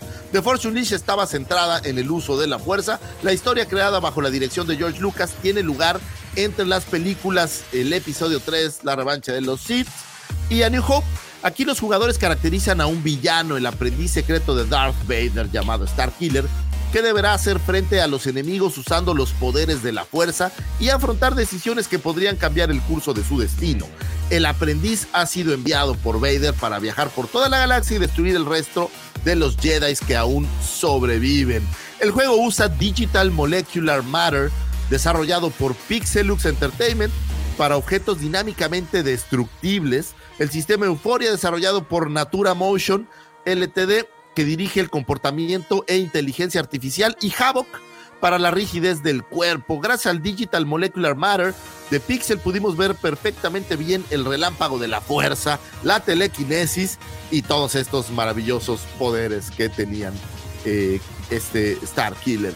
Eh, la versión ya en físico se libera un 16 de septiembre, eh, vendiendo más de un millón de copias durante su primer mes, es decir, un auténtico mega hiper éxito. Creo que estos juegos eh, históricamente de primera persona, o bueno, en este caso de tercera persona de Star Wars, yo no sé qué, o sea, es como tradicional, ¿no? Se volvió como una tradición siempre tener disponible un juego eh, en donde tú fueras un personaje de Star Wars y normalmente siempre les han funcionado bastante bien y The Force Unleashed no es la, la excepción. Ahora con Jedi Fallen Order, pues también ha sido una revelación cuando salió. Seguramente cuando salga Survivor va a ser un poquito menos. Y más adelante, cuando vuelva a salir algún otro juego que estoy seguro que también habrá, pues va a seguir siendo maravilloso tener el poder de la fuerza y de un sable de luz en tus manos. Señores, estas fueron las astroefemérides. Espero que hayan encontrado información útil y valiosa para comenzar su fin de semana, para abrir conversaciones en el elevador, en el camión, en el closet, si por alguna razón están en el closet con alguien. Si Damomático te metiste, eh, si eres doctor y te metiste ahí con ayudarle a alguna enfermera algo al cuarto de descanso, yo qué sé, pues con esto pueden abrir. ¿Cómo se llama? ¿Cómo dicen? Una auscultación. Una auscultación no consensuada, señores, consensuada. Esa es la palabra. Siempre, siempre debe de ser así. Muchísimas gracias por escucharnos. Muchísimas gracias. Sí. Pausa, pausa, pausa, no ha acabado, profesor, no, profesor. Ya para, no, ya que cerramos, este, me quiero tomar un, un, atrevimiento, quiero mandar un saludo muy grande a que está acá en el chat también. Mi amigo Maximiliano Pasagio ayer cumplió años, así que bueno, uh, un saludo muy grande. Max, este, ¿cómo crees? Un abrazo, enorme y muy feliz cumpleaños. muy feliz cumpleaños, Max. Abrazote grande, abrazo de gol. Hasta el sur de la galaxia. Qué chido. Bien, entonces, Lucifagor, muchas gracias también por esas bellas, hermosas y bonitas astroefemérides. Es todo un placer, joven Daumático. Eso que nos, nos, nos dejas ahí, este. Harto material para platicar. Harto, material para platicar, Lucifagor. Te dejo y te derramo eso que tanto te gusta. Yo sí, yo lo sé, yo lo sé. Fluidos corren. Muy bien. pues tú empezaste. Very well, Captain. Master, moving stones around is one thing. This is totally different. No, no different. Only different in your mind. You must unlearn what you have learned. Very well, Captain. En fin, oigan, mira, este Lucifagor va a ser bicampeón, o es bicampeón como el Atlas el Atlas no va a ser bicampeón, anda Es bicampeón, ¿de qué hablas? No va a ser tricampeón, digo, disculpa. Me ha hecho perder mucho dinero el Atlas. Muy bien. Muchas, muchas gracias a todos los que están conectados en este momento. Gracias por sus comentarios. Como siempre les digo, estos comentarios enriquecen el contenido de este podcast y pues obviamente hacen que sea mucho más entretenido. Así es que gracias. Y también quiero pedirles que no sean malitos, dejen ese poderosísimo like que tanto nos ayuda. Eh, recuerden que YouTube es un monstruo que come likes y pues hay que alimentarlo para que nos eche la mano a llegar más lejos y sobre todo que continuemos con el programa de conservación del Wampa. Recuerden que queremos ver a esos Wampas corriendo libres por la tundra de Hot, por las grandes, grandes tundras de Hot. Y pues eso de la reproducción, sobre todo cuando es de manera artificial, pues es un problema a la hora, la hora de obtener ¿Alguna la semilla vez mágica. ¿Han visto cómo, cómo se reproducen los caballos? ¿Cómo les ayudan? Pues así. Híjole, así de pues, desafortunadamente sí lo he visto, güey. Y, y, Ah, y desafortunadamente, te voy a decir. ¿Los has ayudado alguna eh, vez? No. No, no, no. Eh, eh, Lo he visto nada más. ¿Has visto los guantes que se ponen? Sí, qué horror. Llegan hasta el codo, güey. Sí, sí, sí. Puedes cosa. imaginarte nada más la profundidad de este asunto es cosa tremenda. En fin. Muy bien, eh, muchas gracias. También, bueno, como les digo, dejen ese, ese poderoso like, voten en la encuesta. Está, eh, creo que debí haberla redactado mejor, porque dice Clone Wars es la mejor serie de Star Wars, pero sí, yo trato y mi intención es la misma. En general, ¿creen que es la mejor serie que ha dado Star Wars? Ojo, serie, no película, serie, porque ya, ya, ya, ya aquí me, me rebanaron con no, que el Mandalorian, el Mandalorian, el Mandalorian. Veo. Para eso hay muchas, hay muchos, mu- mucho contenido. En fin. Muy bien, ahora es turno de enterarnos de la actualidad de Star Wars con nuestro querido amigo, el buen George. ¿Qué hubo, George? Déjenme, antes de empezar con las noticias rápido, quiero mandarle una felicitación a Edson y Alex de Mandalore Express porque cumplen dos años eh, de su canal. Este, muchas felicidades, ha sido un camino largo para ellos, pero creo que con el paso del tiempo se han ganado el cariño de mucha gente que actualmente lo sigue, incluyéndonos nosotros. Entonces les mando un abrazo y una felicitación igual que al Club de Fans de Star Wars eh, Monterrey, que cumple 24 años de su fundación. Llevan 24 años ininterrumpidos eh, haciendo promoción de esta bonita saga en las hermosas tierras de Monterrey. Eh, un saludo a Calvin y a Lobo muy especialmente por estos 24 años. Se dice fácil, pero creo que es un andar muy largo y en los que han tenido pues muchos proyectos en los que han este, involucrado a la gente en Monterrey con, con el universo de Star Wars. Así es que esas dos eh, felicitaciones grandes para, para ambos este, canales. Ah, ahora de las noticias, eh, vamos a decirlas rápido para no, no tardarnos mucho. Lawrence Kasdan eh, tuvo una entrevista el día, en esta semana para Star Wars, eh, el, canal de Star Wars, en el que habló sobre pues esta producción, esta mini, mini documental de Lion Magic, que les recomiendo que lo vean. La verdad es de que no tiene desperdicio. Quien no lo ha visto, se está perdiendo de mucho. Muy buen documental. dentro de los cosas rescatables que vienen en la nota es que él este, asegura que la frase solo tienes que pensar en ello fue el consejo de George Lucas que los que inspiró a todos los artistas de Liga Magic de ILM para ser pioneros en nuevas técnicas y hacer realidad lo imposible. Eh, eso es como arranca Kazdan con esta entrevista y también se hay muchas frases como eso es imposible y renunciar es inaceptable, lo que eh, no existía en en este grupo de soñadores despiertos, para quien no este, conoce la referencia a Lorenz, Lorenz de Arabia, este, y por el contrario siempre había un espíritu de ingenio, de ingenio y eh, siempre había una forma de hacer las cosas. Entonces, vayan, eh, digo, la entrevista completa está en el sitio de Star Wars, eh, ahí nada más lo, googlean. está muy interesante toda la entrevista porque te narra pues toda la, la historia de, partes de, la historia sobre de Light Magic y también de cómo es que él se involucró en esto del cine. Así es que no tiene desperdicio, digo. ¿Qué pasó, Lucifer? Historia de, qué historia de perseverancia. Digo, Star Wars creo que está lleno de eso, pero cuando estás viendo esta serie de Light and Magic, te das cuenta esta capacidad que tiene literal, creo que el hombre, para poder romper estas barreras, porque ahora que vemos las películas es bien simple, ¿no? Tú ves, ah, sale la nave espacial, qué fácil. Pero tú imagínate a quién se le ocurre cómo hacer que así se vea para que tu imaginación cuadre con lo que imaginó, porque en un libro pues lo lees y tú solito lo vas imaginando y tu imaginación puede imaginar lo que sea, ¿no? El espacio y lo que sea, pero plasmarlo yo creo que es, es un arte muy cañona. Yo admiro muchísimo directores, profe, a toda la gente que está atrás del cine, efectos, música. Estaba viendo el, capítulo este de, Ben Burtt sacando los sonidos. Y, me parece tan admirable el, el, cómo logran hacer que esta idea se plasme en una pantalla y tú puedas verlo como si fueran tus ojos. Y hoy en día hay mucha tecnología, pero antes que no existía la tecnología, y que tuvieron que crear la tecnología, me parece, me parece de verdad una historia como de vida, de éxito, de no solo del, tema de crear una película, sino de perseverancia, de echarle ganas, de trabajo, de estar detrás y de no rendirte, ¿no? Vamos a sacarlo porque vamos a sacarlo.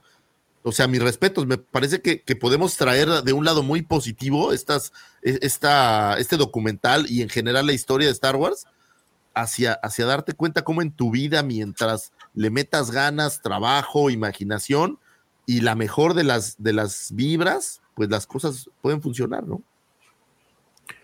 Sí, algo, creo que para quienes tuvieron la oportunidad de ver ya la, miniserie, eh, esta entrevista complementa muchas cosas, está muy interesante. Y la verdad a mí me gustó, creo que a todos los que estamos aquí en, el, en el, panel nos gustó la, la, la, serie, se nos hace genial pues cómo descubrir, el descubrir cómo se fueron dando las cosas y todo lo que trasciende a través de, a partir de lo que ellos hacen, porque pues no nada más se limitó a Star Wars, ¿no? Se, se amplió hacia muchos horizontes y hoy por hoy mucha de la tecnología que vemos, eh, al menos en la industria del cine, este, ellos son los pioneros, ¿no? Eh, por otro lado, tenemos, eh, esta semana salieron varios cómics, pero nada más voy a tomar uno que es eh, muy, muy específico, que es el de Star Wars Hidden Empire. El anuncio de este cómic es una serie de, miniserie de cinco números que comenzará a salir en noviembre y será la tercera y la última entrega de la trilogía no oficial de Queera. la escribe Charles Soule, de quien habíamos hablado hace un par de semanas de que ya había cumplido 100 100 este, números escritos por él. Eh, desde el 2015 ha estado trabajando en, el tema de, escritura para Star Wars. Y este, la, serie, eh, este, este miniserie eh, promete ser el, final del arco de ella. Es un gran final de la historia de Quira. al menos esta fase de la misma. Por ahí comenta que ella emergió de años de ocultación con un elaborado e increíble plan para acabar con los Sith y el imperio y Imperio Oculto es el final del juego. Trae jugadores de todo el universo de Star Wars, desde Darth Vader hasta la Doctora Afra, los Caballeros de Ren, y creo que será realmente satisfactorio, pero trágico. Como decía un personaje en el primer número de Crimson Reign, la historia de Quira es una tragedia, pero en el buen sentido. La historia se ubica entre el episodio 5 y el episodio 6 y brindará una conclusión satisfactoria a los personajes y los lectores comprenderán cómo sus elecciones afectarán los eventos en toda la galaxia en Star Wars en ese momento. Este, a mí me gusta la portada, lo que han hecho con Quira me ha gustado. Por ayer, por ahí ayer platicamos, también Davo estaba en la, la plática, que este que siento como que este cómic viene a, hacer la, comparación de lo que fue el príncipe Caesar en, Shadows of Empire. Así lo siento, yo no he leído la eh, Shadows of Empire, pero creo yo que, que es como la, el contrapeso de, esa, de ese personaje. No sé si este Davo quieras decir algo. Pues eh, lo que te decía, lo que comentaba ayer, creo que esta serie de cómics o esta línea eh, es la que pues ya termina por sacar por completo a, la historia de, Shadows of the Empire, eh, he escuchado, y, aquí voy a ganarme a lo mejor algún par de pedradas, que pues qué mal, ¿no? Porque Shadows era una historia muy buena, es una historia muy buena, no lo niego, pero esta que están presentando acá, George, a mí se me hace también muy, muy interesante. Entonces, eh, sí se compensa. Bueno, a mí me está gustando mucho esta también. A mí, ¿Y morirá Cuida? No lo sé.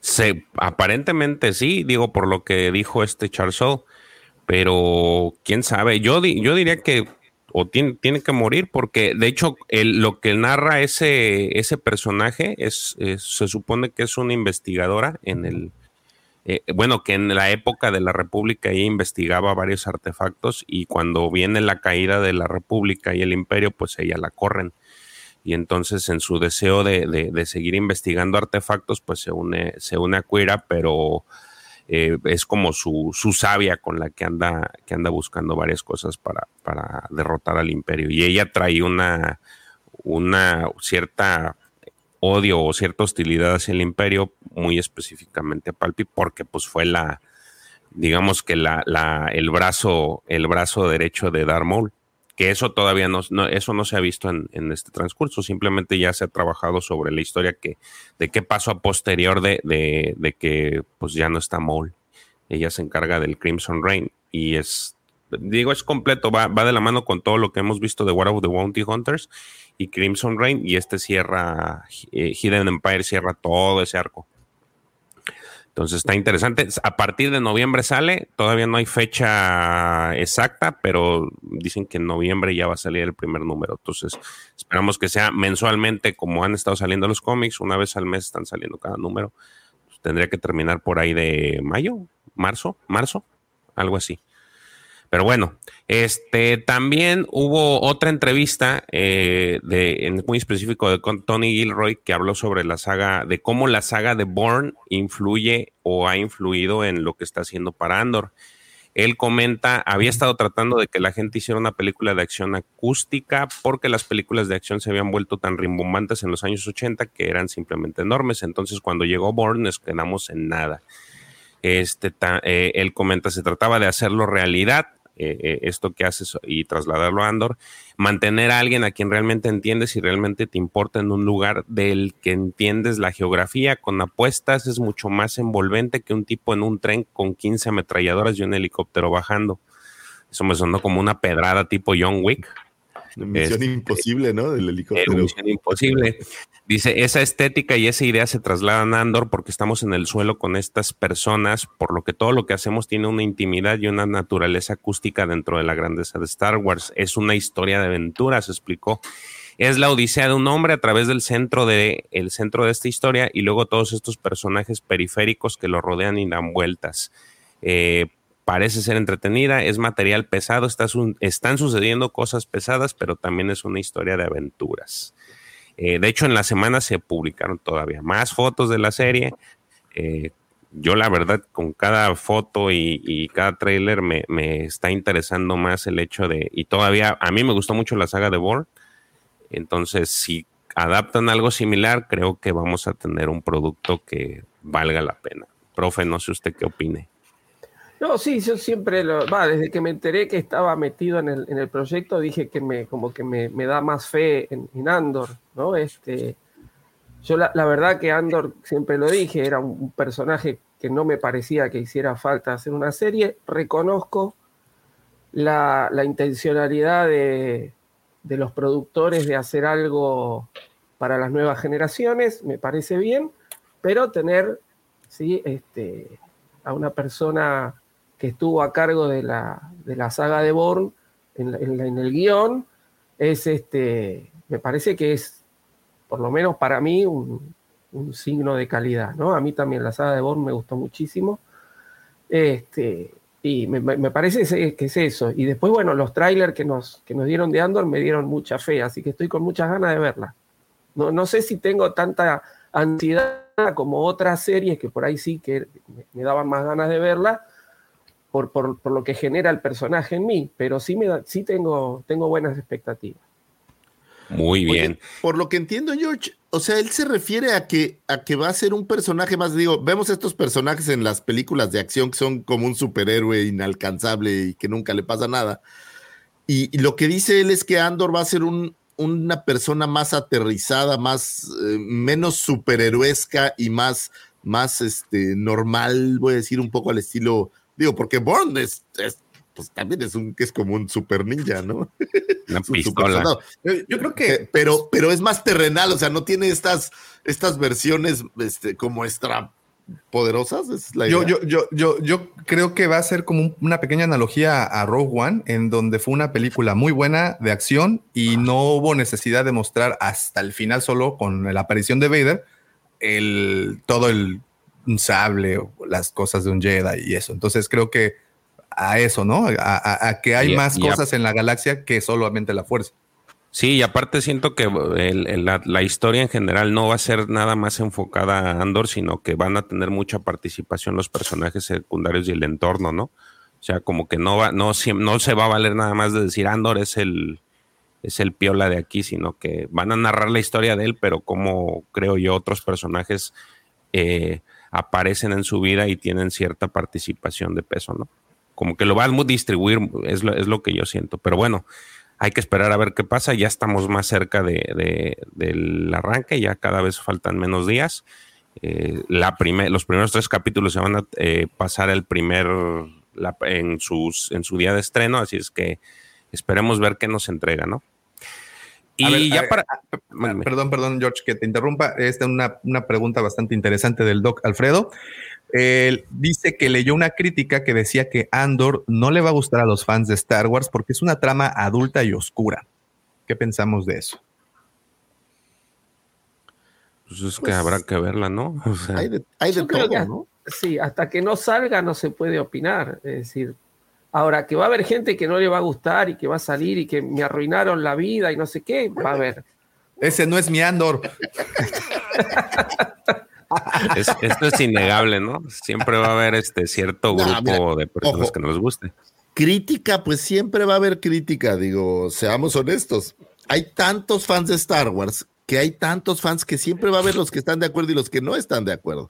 crítica seguro va a haber. Ahora, yo creo que hay fans adultos que van a disfrutar un, argumento más oscuro, diferente, más eh, al estilo. a mí me gusta la idea, por ejemplo, que, es como nuestra película de espías en Star Wars o nuestra serie de espías en Star Wars. Entonces, a mí la idea sí me gusta. Yo creo que va a ser, va a ser divertido. Aunque seguro les apuesto mi gorra de los Raiders favorita, que es la que traigo puesta que seguro que desde el primer capítulo de algo me voy a quejar, pero, pero ustedes ya me conocen, soy como tu primo tóxico que lo aguantas porque en la borrachera se pone buena onda, ¿no? no pasa nada. Bueno, ok, y ya nada más para cerrar, eh, esta es una entrevista que tiene, tiene, y no tiene que ver con Star Wars. Resulta ser que Mark Ruffalo eh, tuvo una entrevista con el portal inglés Metro en el que habló principalmente pues, sobre la serie que va a salir de She-Hulk eh, todo iba bien, para los fans de Star Wars hasta, que, escribiste en Twitter. Ah, no. Hasta que escribí en Twitter, exactamente. Hasta que el entrevistador le preguntó si no creía que ya Marvel estaba aventando demasiado contenido, como dando a entender que pues ya estaba cansada la gente. Y él contestó que ahí es su crimen, su crimen inaceptable para muchos es, dijo textual, no es algo que me preocupe, entiendo que estas cosas siguen su curso y luego viene algo más. Pero lo que Marvel ha hecho bien es que dentro del MCU, tal como lo hacen con los cómics, dejan que un director o un actor recree cada pieza de su propio estilo a su semejanza. Este, Marvel generalmente les permite traer eso al material. Ahí va la mal, ahí va lo malo. Si miras Star Wars, prácticamente obtendrás la misma versión de Star Wars cada vez. Puede tener un poco de humor, puede tener un poco de animación diferente, pero siempre estás en realidad en ese mismo tipo de mundo pero con Marvel puedes tener una sensación completamente diferente, incluso dentro del universo Marvel. Y aquí hay tres cosas que yo quiero decir, porque ayer estuve también espérate, espérate, por todos sí, lados. Sí, sí, ajá, ajá, pero, dinos por qué te metiste en problemas. Ah, porque este, el, el, buen Feonor por ahí hizo, un hizo el posteo y yo le empecé a decir mis opiniones y pues como que sí se, se digo, le mando un saludo, no es nada personal, pues era, tú lo pones, uno espera contestación y pues por ahí se dio un intercambio de, comentarios. Entonces, ah, nada más aclarando ese punto, primero, pues el vato trabaja en, en Marvel, entonces no puede escupirse para arriba, así es que tiene que pues defender su rancho, ¿no? Eso es lo básico. Luego, no creo que tanto él como ningún actor ni de Marvel ni de Star Wars sea tan fanático como para chutarse libros y cómics. Si acaso leen el libro o el cómic eh, relacionado con el personaje que, que van a interpretar.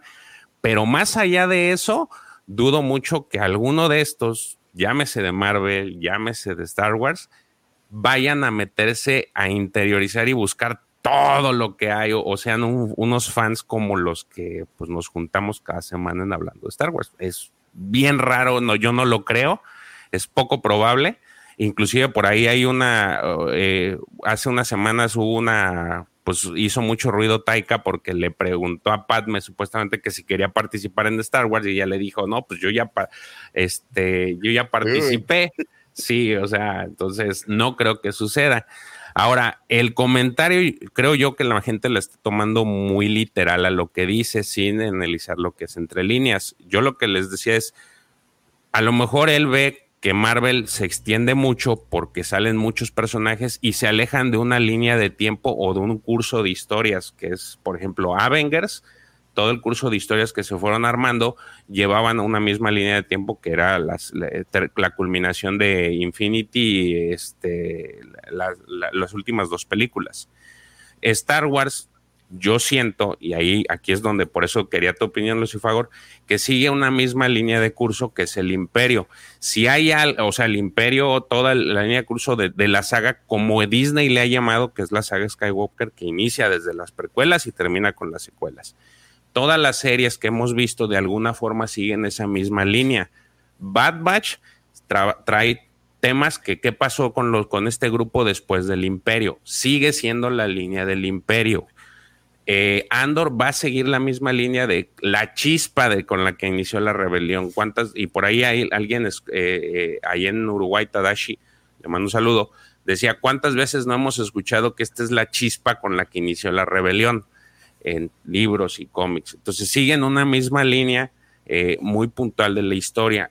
Creo yo que esa es a lo que se refería este Marrúfalo, porque en, Marvel tú tienes, por ejemplo, Shang-Chi, que ya, no, ya es otra historia que va por otro lado, Eternals, que a muchos no les gustó, pero te habla de la mitología de los superhéroes, que ya no tiene nada que ver, y si bien hay, hay comentarios que hacen con relación a la saga de, a lo que hicieron los Avengers, solo son como referencias para apalancar que es parte del universo, como lo hemos visto en las series que tenemos y que, por ejemplo, Lucifagor tanto eh, comenta de que, oye, pues sale este cuate y sale este cuate y al final lo que no está chido es de que una serie se sostenga, eh, ahí ya, ya me hizo entender esa parte de Lucifago, que se sostenga a través de cameos, porque entonces no estás entregando un producto fresco, eh, es la, idea. Entonces yo creo que va por ahí lo que el, el comentario que él hace muy puntual.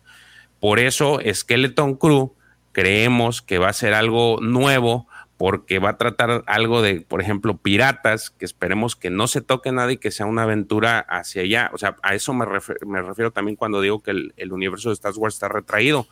Y no es tanto culpa de, este, de los escritores, simplemente que a los fans les gusta y, es lo que vende. O sea, Clone Wars, si tú les traes series de Clone Wars, te las van a seguir consumiendo, porque actualmente las precuelas es lo que vende por eso no hay, no hay ese, a lo mejor el, el Mar lo siente que siempre es la misma historia porque siempre están sobre, el, abordan sobre una misma línea de tiempo que es todo el tema del imperio y en específico, digo, como textualmente lo nombraron, la saga Skywalker. Lucifago, ¿qué dices? Pues eh, digo, de entrada son cosas bien diferentes. En los últimos 20 años ha habido tres Hulks diferentes, por darte nada más un ejemplo de, cómo es, es variable. O sea, eh, en el mundo de los cómics, pues tú puedes hacer cosas muy distintas. Hay muchos escritores, hay muchos dibujantes, y la realidad es que el MCU, pues la cuna es, es el cómic, es un producto distinto. En Star Wars la cuna es una película en donde tienes un eje principal yo creo efectivamente como tú que el imperio cruza todo, porque al final del día, sin importar que haya materiales donde a lo mejor los Skywalker no están tan 100% ligados, se me vino a la mente rápido esta Dead Troopers, ¿no? Que, que no salen los Skywalker, no aparecen. Pero al final el eje sigue siendo, el imperio sigue siendo esta línea eh, de maldad. A lo mejor ahora en High Republic todavía estás eh, lejos, pero a lo mejor eventualmente se va a juntar. Pero yo creo como tú que es, es, una, es un mismo, yo creo que es una misma historia contada de diversos puntos de vista Star Wars. Y en el caso del MCU, soy un chorro de historias que originalmente no tenían nada que ver y que las fueron juntando, ¿no? O sea, cuando salió el primer Spider-Man, que por cierto se cumple su aniversario, creo que el 15 o 16, pues no tenía nada que ver con cuando salió el primer Iron Man, ¿no? Y después ya se juntaron a lo mejor y después ya vienen los Avengers y después los Cuatro Fantásticos, pero, pero son, son materiales diferentes que se juntaron y en Star Wars siempre ha sido un solo material del que se han ramificado cosas. O sea, las novelas normalmente siempre tienen un ADN que viene de lo mismo, entonces, pues esta parte ahora que los actores en, en el MCU hacen lo que quieren, yo tengo mis dudas, ¿eh? yo creo que sí hay una dirección y sí ves como la dirección de Taika Waititi en Thor es clarísima esta versión y al final yo no tengo esta idea de que sea tan distinto, ya en, el cine pensando en que el actor tiene 100% libertad de ejecutar como él desea, yo tengo mis dudas, ¿no? Pero bueno. Eh, sí, es, es, complicado, pero te digo, yo, yo creo que ese es, ese es el, la interpretación que yo le doy al comentario de él. No es que lo haga tampoco con dolo, pero pues simplemente es lo que digo, el primer punto. Pero yo que ni lo pensó. Ahora, yo estoy seguro, como tú, que no son fans, ¿no? Es más, yo creo que ellos ni siquiera ven tanto sus propias películas una vez que las terminan, ¿no? Entonces, eh, definitivamente no creo que Mark Ruffalo haya leído todos los cómics de Hulk antes de hacer Hulk, o a lo mejor ver la serie animada alguna vez.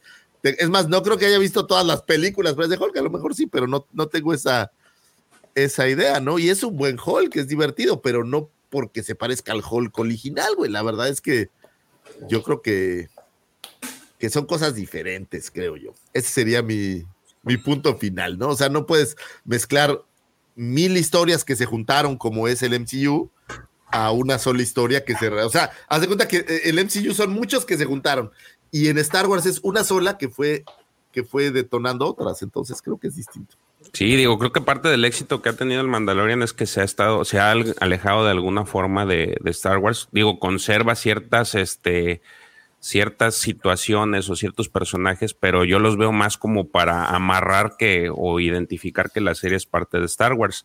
Visions también tiene muchas historias que se alejan completamente y son muy buenas no, por, decir algo, el, último corto de Kakiri no tiene nada que ver. El noveno Jedi tampoco tiene, o sea, sí hay una conexión hacia Star Wars con los Sith, pero no tiene nada que ver con la línea de tiempo que está. Entonces, por eso han sido exitosas. Pero no creo que vuelvo a lo mismo. Creo que es la gente lo está tomando muy literal lo que está diciendo y pues ha habido muchos que ya no lo voy a querer, ya no, ya no me cae bien, desde ahora lo voy a odiar.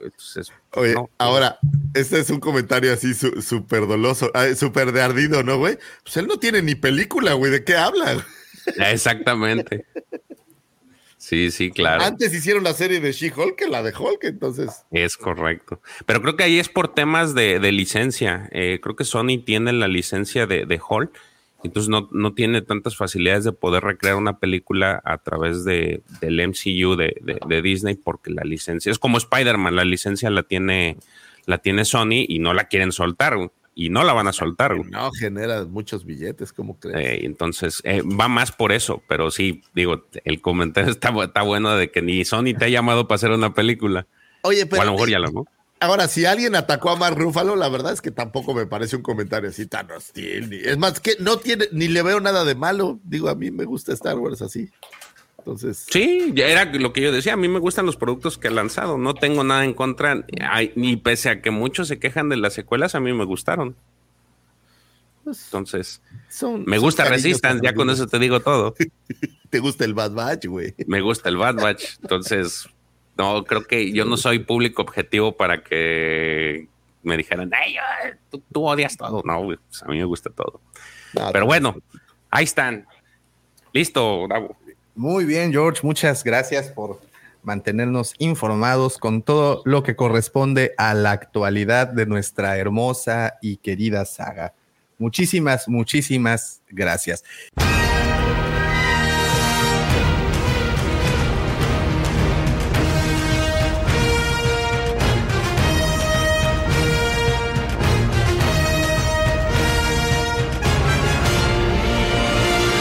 Bueno, eh, aprovechando que tengo el placer de su atención, por favor, dejen ese poderoso like, nunca está de más, es gratis, es, es necesario, es para nosotros muy útil, así es que por favor, échenos la manita también si estás por acá por primera vez y al igual que nosotros amas Star Wars y amas coleccionar sus figuras, suscríbete a este canal que todos los días, literalmente todos los días estamos subiendo eh, contenido e información muy necesaria para todos los coleccionistas. Y obvio, pues si te gusta hablar de Star Wars, te invitamos todos los sábados a este hermoso podcast llamado Hablando de Star Wars, eh, que sale en su versión audio por Spotify a partir del día lunes.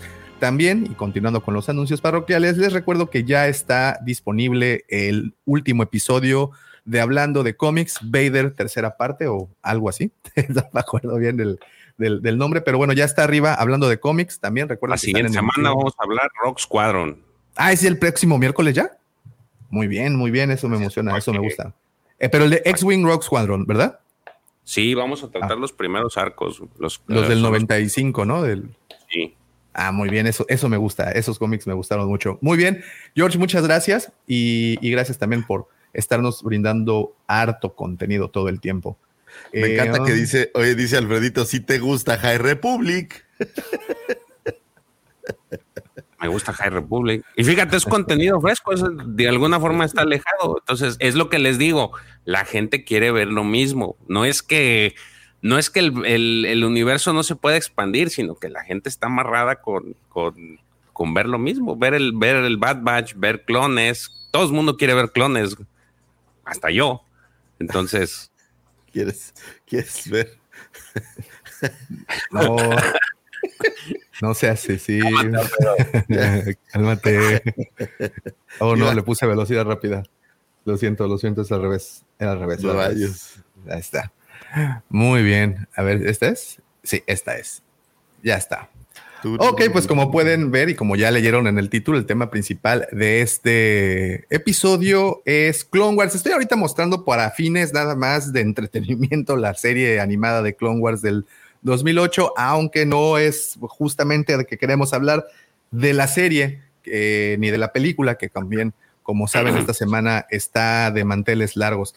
No, lo que realmente queremos es platicar de todo ese periodo, de esos tres años que fueron las guerras clónicas, cómo surgen, cuándo las escuchamos por primera vez, qué es lo que sabemos o qué es lo que sabemos de ellas, quiénes fueron los actores más importantes, los, lo que lo ocasionaron, las consecuencias. Bueno, cosas creo que muy interesantes surgieron previas, durante y después de este evento en la historia de Star Wars. Y pues no podría iniciar la plática de las guerras clon sin antes preguntarles aquí a ustedes, al chat, ¿qué pedo con Saifo Díaz? ¿Por qué es un personaje tan místico, tan, no místico, no, no es la palabra. ¿Cuál es la palabra? Es tan, tan poca información. Pues, ¿por qué? Si fue el que sacó la cartera y dijo, ay, rájale. Pero no fue él. Yo les decía que no, que, que digo, creo yo que no hay ningún contenido en el que te narren bien la historia de, de, Saifo Díaz. Por ejemplo, está el de el libro de, el audiolibro de Dooku Jedi Los que trata la historia de, de cómo este de los primeros años de, de Dooku siendo Padawan y luego Jedi y luego maestro y narra cómo está muy, muy apegado con, con Saifo y que tenía un problema mental el, el, Saifo. Pero, y también en Maestro y Aprendiz, tiene, hay, hay participación, también en Plegis, este, si mal no recuerdo en Plegis, digo, sale su nombre, no tiene así como que relevancia, pero pues ahí sale. Pero creo que ninguno, eh, fuera de ahí, nadie, nadie se quiere aventar el tiro de narrar cómo es que sacó el varo, cómo es que hizo este para conseguir varo para pagarles a los a los clonadores y generar los clones. Creo que nadie se quiere aventar ese tiro.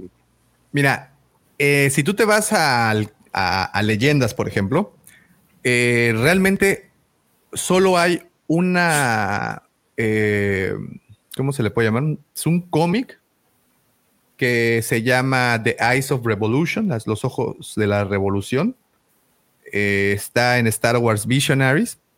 Es el único arco que lo menciona, que bueno, sí, que lo menciona directamente, o que, trata de directamente, pero de ahí en fuera son puras menciones de él. O sea, no, no aparece como actor principal en ninguna de las obras, solo son puras menciones de otros hacia su persona. Entonces es por eso. También nada más es así, Jabo.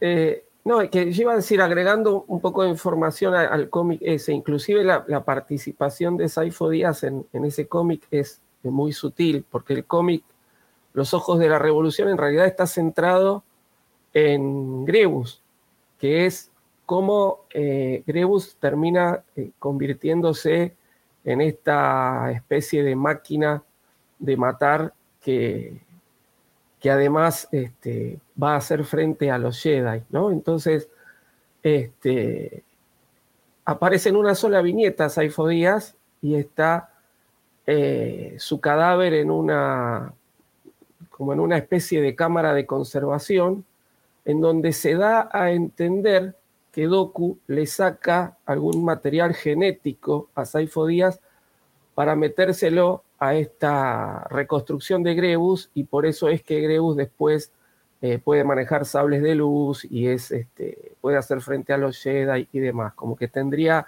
cierta afinidad con, con la fuerza, digamos, para poder hacer frente a los Jedi. Pero es muy la participación de Saifo Díaz en ese cómic, ¿no? Prácticamente ya les parece en una viñeta sola. Eh, a mí es un personaje que me, que me causa eh, mucha, mucha intriga justamente por eso, porque no hay ningún material que nos esté contando bien el hecho de, por qué este, Díaz es el que, el que va y, ordena, digamos, en primer momento la creación de los clones, pero aparte después, ¿por qué los Jedi aceptan? Es decir, si a mí me regalan un ejército que no sé quién y yo le tengo desconfianza, ¿no? Nosotros tenemos un dicho, dice, cuando la limosna es grande, hasta el santo desconfía. Entonces, eso es lo que no me termina de cerrar, claro. Excelente eh, dicho, profesor. De hecho, déjeme lo apunto porque luego me andan aplicando las, las 66 por ahí. Este, Y, y es decir, y la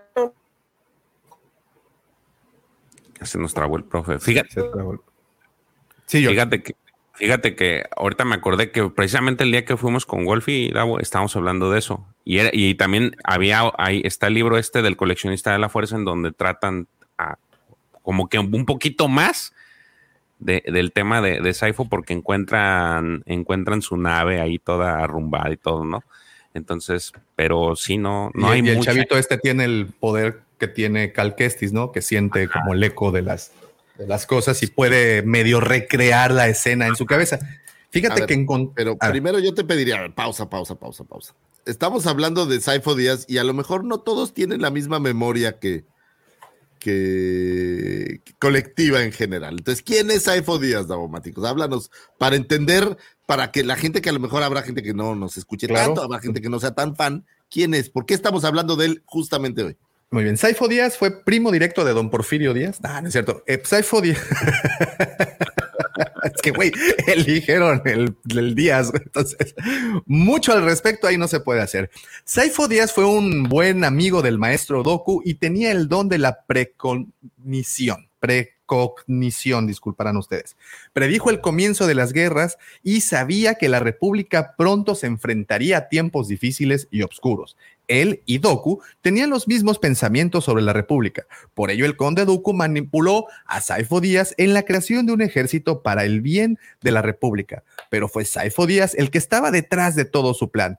Cuando el Jedi propuso su idea, la Orden Jedi la renegó y por ello en secreto contactó a los caminoanos para la creación del ejército y cuando Sidious se informó de ello, mandó a Doku asesinar a su amigo y convertirse en Doku en, a ver qué, y convertirse en su nuevo aprendiz. Doku mantuvo el cuerpo de su viejo amigo congelado durante años hasta que el clan bancario intergaláctico inició sus planes de convertir al señor de la guerra Kalish, al general Grievous, en el supremo estratega cyborg para eh, los ejércitos droides separatistas. Doku usó a Saifo Díaz para una transfusión de sangre para que el general, para el general, una vez que la transfusión transformación de Grievous en un cyborg hubo sido completada satisfactoriamente, Doku le entregó un regalo muy especial, el sable de luz de hoja azul del propio maestro Saifo Díaz. Cuando Obi-Wan Kenobi viajó a, a camino para investigar el origen del dardo que silenció a la asesina que atentó contra la senadora dígame. Este, me aparece que el stream está, no está disponible. Ah, caray. Dice stream suspendido por políticas de violación. ¡Ah! Te bajaron. Dos horas después. Entonces, ¿qué? ¿Le sigo pasando Clone Wars? Oye, hablando de Clone Wars, ¿cómo vamos a titular este? Hablando de Clone Wars, la, la resurrección 2.0. No está bien, no está bien este, eso de la, de la piratería, ¿eh? Oye, ¿qué Son canijos, por, eso dejó de existir el pequeño Lucifagor también. por ese tipo de cosas. ¿Ya ven cómo sí te bajan? Sí, caray. Oye, y otra vez estamos en cero. ¿Por qué? ¿No hay nadie conectado? sí, no, ya hay 14, veo. Ah. gente, Hola, muchachos, ¿nos extrañaron? Ahí está, ya, ya, ya, ya. Sí, lo siento, lo siento mucho. Fue mi culpa, me da culpa, me da culpa. ¿Dónde nos quedamos? Pero bueno, que, las imágenes te las dejaban usar si, si no ponías audio, ahora ya ni eso. No, ya, ni eso, profe, ya, no más. Sobre todo tratándose de material que pertenece a Disney. Es Disney está como una de las espadas más. Mira, ya hasta, hasta Lucifagor nos quitaron. Imagínense nada más. Demasiado tóxico para este. No, bueno, nada más. Hoy, hoy, hoy todo mal, iniciando mal. No, no es cierto, pero ya estamos de vuelta. Sí se escucha bien el micro, ¿verdad? Porque hace rato me lo había también desconfigurado. Sí, sí, sí. ya, Ya, estamos de vuelta. Muy, eh, Lucifer, pensamos que ya te habían cancelado también a ti. lo, cerré sin querer. Achú. Bueno, ¿en dónde nos habíamos quedado antes de esta abrupta interrupción? Estábamos hablando. había cortado, justo se me había cortado internet a mí. Sí, también, no profe. escucharles nada de lo que. Y cuando volví ya estaba todo cancelado. Sí, dice el profe, los dejo por un momento y, me tumban el changarro. No, no Estábamos hablando de que quién era Saifo Díaz. Ya habías platicado quién era. Ah, bueno, te faltaba terminar el que llegó a, con los caminoanos y los que. Ah, bueno, sí. Cuando Obi-Wan viajó a camino para investigar el origen del dardo que silenció a la asesina que atentó contra la senadora Midala, el primer ministro caminoano. Las la- ya, nos, ya tumbaron otra vez, ¿no, verdad?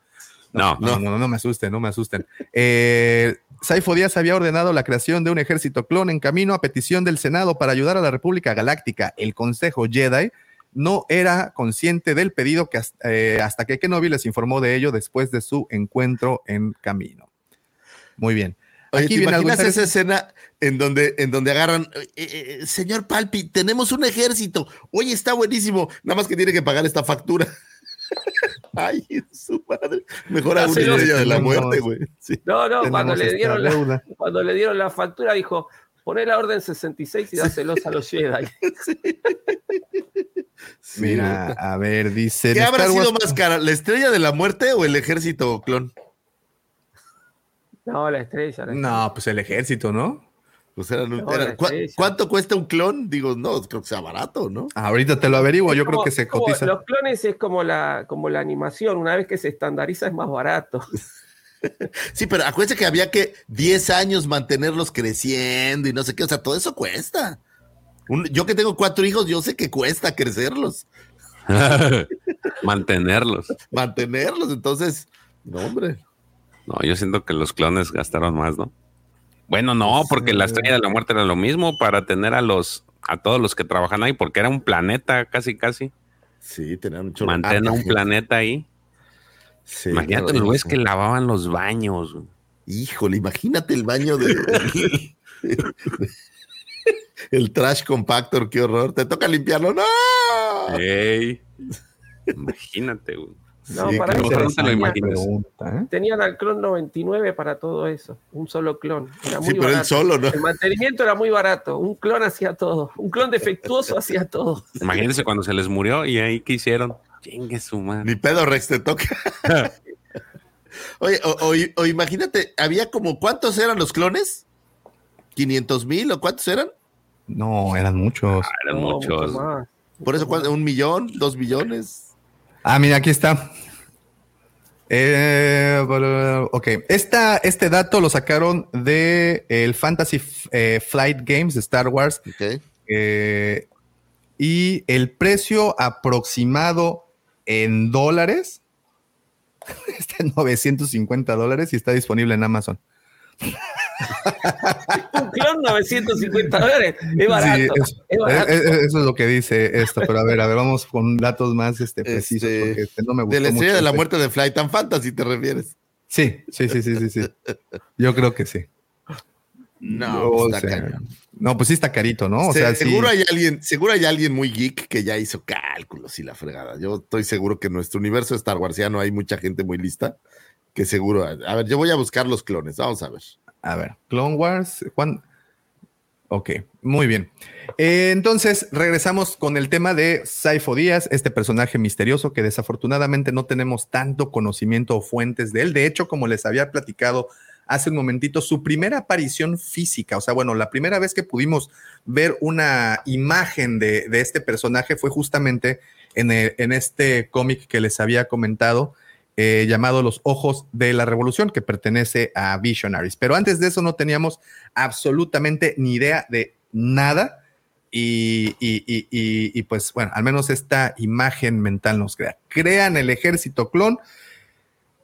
¿Ustedes desde cuándo creen que el senador Palpatine, Chief Palpatine, tenía esto ya presupuestado? Él sabía que iban a tener un enfrentamiento, él sabía que iban a involucrar a este gran ejército. Esto fue un plan desde el principio.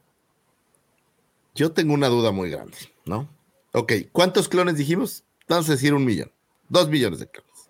Ahí alguien escribió 6 millones. Ok, nos escribe 6 6 millones de clones. Cualquiera que se dedique a comercializar algo, sabe que si viene alguien a pedirte 6 millones de lo que sea, pides un fee por adelantado. No haces nada gratis. Entonces, los caminoanos, ¿quién les pagó? Porque en teoría la lana salió de la República. Y si se supone que en la República nadie sabía de la creación de este ejército, pues entonces, ¿quién, ¿quién pagó? ¿O a poco dijeron, pues te los fío, los primeros dos millones te los fío y ahí me vas Ahí me los vas pagando. Ahí me los vas pagando. O sea, Debe estar todo en el, en el archivo cerrado.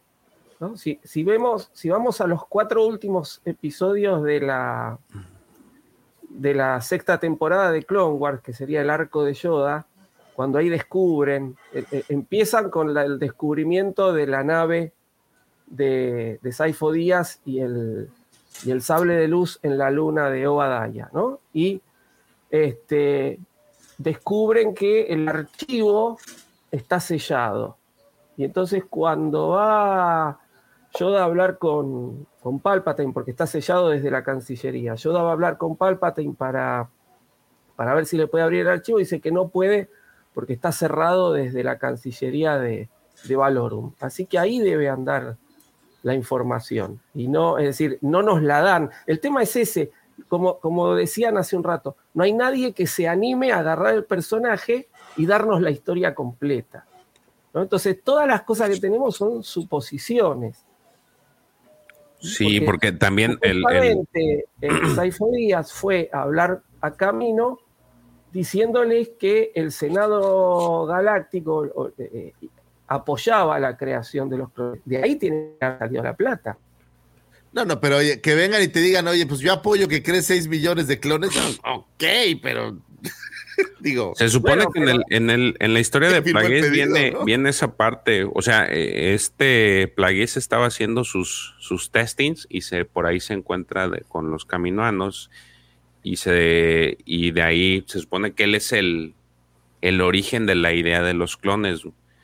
Pero lo que nosotros decimos es eh, Saifo Díaz, porque así no lo pintan en las, en las precuelas. Él es, tiene, tiene cierta injerencia en la creación de los clones. Y es por eso que eh, lo que decimos es qué participación, a qué nivel estaba inmiscuido Saifo Díaz con la creación de los clones, porque siempre lo ponen a él por delante. Y esa es la historia o la parte del rompecabezas que falta. que, ¿Qué tuvo que ver él? ¿O cómo es que él fue? Porque así lo dicen los, los caminanos. Él, él fue el que negoció este, con los clones. Que, ¿Cuál es esa participación como para tanto eso y que para que los el, Sena- el, Senado y la misma Orden Jedi no supieran que este cabrón hizo sus jales por fuera? Es, esa es la parte que no, que está medio complicada y yo creo que nadie se quiere aventar ese tiro. Yo, lo que, yo lo que leí es que supuestamente George Lucas tenía intención de contarlo la historia de Plague, de Plague, la historia de Saifo Díaz en el episodio 3. Pero que se le iba, no sé, a un montón de horas de, de- entonces los, lo cortó, no la, no la terminó contando y queda apenas esa mención en episodio 2. Habría que ver qué era lo que tenía pensado él este, relatar. No sé si en base a eso, si eso lo tendrán en algún lado y en base a eso se podrá como hacer una readaptación de la, de la historia. Sería divertido ver algo así. Ahora, ¿creen que algún día? Yo creo que sí lo van a aclarar algún día. Digo, Star Wars se caracteriza por, por llenar los huecos siempre, ¿no? Mínimamente en un cómic, eh, es decir, no necesariamente tiene que ser ni una serie, ni un producto, ni una película, ni nada. Es decir, eh, en un cómic, este, ni siquiera una novela, un, un relato, ¿no? En uno de estos, desde cierto punto de vista, que pueden salir o algo, un cuento, algo, este, mínimamente redondeando un poco la, la historia. Sí, ya mejor uso estas imágenes, no nos vayan Sí, a a... esos, esos- a esos- a esos cuatro capítulos, ¿no? Ahora sí es cierto que, que supuestamente eso, descubre Dooku que termina de hacer el cierre del, del trato, y entonces creo que Windu le dice a Yoda, bueno, ¿y qué hacemos? Y bueno, nos quedamos igual con los clones. Ya sabés que está metido tu enemigo en eso. Es como que no me termina de, de- de- cerrar todo, todo eso. O sea, es que todos los argumentos que hay también son este incompletos o están sesgados. Desde que Dooku tuvo que ver eh, eh, con esto, desde que Plagueis eh, a lo mejor aportó el dinero, desde que este Saifo Díaz pues lo nombra. Entonces, no hay nada así como que bien asentado de la de, lo que es ese, arco de cómo se llegaron a crear los clones. O sea, todo el, origen de, de, completo que te lo narren. Y se me hace raro porque pues hacen historias de lo que sea y nada más de esto es lo que, que no. Bueno, a lo mejor está guardado en un cajón esperando a madurar y esperando a que más adelante salga algún material o a lo mejor alguien más lo está haciendo, porque no creo que seamos los primeros en pensar, oye, como que nos falta esta pieza, ¿no? Es que eh, tiene que haber sido una operación totalmente clandestina, ¿no? Porque Saifo, supuestamente, según lo que... Fue clandestina. Ay, se congeló el profe. Se está congelando el profe. Sí, profesor, lo andamos perdiendo. Mira, a mí lo que me llama la atención es, ok, suponiendo que alguien más puso el, inicio de la lana, pues tú eres la República como administrador, pues a ver quién pagó esto, ¿no? ¿De dónde viene? O sea, no es tan difícil el rastrear miles de millones de créditos en aquel lugar. Pero, para decir, acuérdate que supuestamente el clan bancario, que es el que, pues con el, al que le pides varo, porque no creo que el Senado como tal tuviera varo, sino que todo lo gestionaba a través del clan, del clan bancario, era un ente que se manejaba de forma independiente. Entonces, el clan podía negociar con quien quisiera sin este, sin tener que avisarle o decirle al Senado. pero, tú no, el banco no negocia por ti para hacer un negocio. Tú vas y le dices al banco, oye, ¿sabes qué? Préstame 500 o 200 o lo que sea, y yo con eso voy a comprar lo que sea. O sea, mi punto cuál es, desde el punto de vista administrativo, no tiene sentido porque alguien puso la lana y no le avisó a alguien, y si fuera poca lana, pues, pues lo puedes entender, pero siendo miles de créditos y nadie se enteró, es rarísimo. O sea, no, no pasa normalmente, bueno, a veces hay, hay tranzas, pero no pasa, y menos porque Palpatine no controlaba el, Senado, ¿no? O sea, no, no, no tenía este control del dinero para ocultar la información y lo que sea. Y si alguien más puso, por ejemplo, ahí Alfredito nos decía que Doku ya tenía billetes, está bien, Doku puso el inicial, cuando tú haces un negocio y te dicen, oye, pues es que alguien más puso la lana, a ver, espérame, ¿quién puso la lana? ¿De dónde viene, no? Sí, porque para llevártelos ya tenías que haber pagado la totalidad. Tienes que haber aflojado un billete, porque aparte sabías que te los ibas a llevar al matadero, no es como que dijeras, oye, te los regreso si no sirven. Entonces, digo, me parece que ahí hay como, como algo que sería interesante. llegaban sin pan y pies, oye, ¿sabes qué? No funcionaron. Pero no camina, ¿no? como que les, les falta eso y creo que va a ser difícil que puedan eh, realmente cuadrar esa parte de la historia, ¿no? Explicarnos por qué nadie supo de la lana o si nunca se pagó, cómo es que los caminoanos a la palabra dijeron te voy a hacer 6 millones de clones. Oye, güey, pues si se ve que es lo único que hacían en esas facilidades, no creo que fuera. Nomás a eso se dedicaban. Exactamente, entonces digo ahí. Así te lo ponen, ¿no? Los caminoanos estaban, su fuerte eran clonar, entonces no es algo que de la noche a la mañana, ay, me voy a poner a clonar, ¿no? O sea, ya tenían, ese era su, su negocio. Entonces, pues como tal también deben de, me imagino que tenían sus políticas de compra y sacan una cotización y pagan en 30 días es, y algo. Es como Clerks, ¿no? O sea, a ver, a ver, ¿quién va a pagar? No, no, oye, que me haga un contrato, güey. Pues como que, que así de la palabra, pues está bien que esté guapo Saifo Díaz, pero yo digo, pero bueno. Puede estar equivocado. En una galaxia muy lejana, tal vez la administración se maneja diferente. Puede mm. ser. ¿Me escuchan? Sí. ¿Se escucha bien o se escucha así como. Se escucha raro. Como con eco. Con eco, ¿verdad? Si quieren, síganle, porque estoy teniendo problemitas con mi micrófono. O sea, primero Davomático hace que se caiga la transmisión por su irresponsabilidad en lo que a materiales digitales se refiere. Y ahora argumentando que su porque como tiene pena de salir a decirlo, ya, ya, está argumentando que su micrófono no sirve. Ah, ya regresó. Disculpa, no dije nada. Era nada más aquí, pues nos sacan, nos meten, híjole, pues está canijo, uno se marea luego. Sí, yo sé que no te gusta tanto, pero que aún así. No, no, se, no se vale, no se vale, señores. Bueno, esa vamos a llamarle como el génesis de la guerra de los clones, las guerras clónicas, el maestro Saifo Díaz haciendo este ejército en secreto y, bueno, ¿cuál llamarían o cuál, cuál sería la siguiente etapa para ustedes? El momento en que Obi-Wan descubre al ejército y este da informes a la República convenientemente, antes, antes justamente antes de, de que los separatistas se las dejen Cayetano en Geonosis. Sí, lo que decía ahí el profe, ¿no? O sea, lo que decía ahí el profe, exactamente. Si la limosna es muy grande, pues hasta el santo duda, ¿no? De que le dices, oye, a ver, a ver, a ver, ¿qué pasó aquí? ¿Quiénes fueron los principales jugadores para ustedes? Así como que, tanto de los dos bandos, como bien dice el prólogo de todos los de, de Clone Wars, hay héroes en los dos bandos.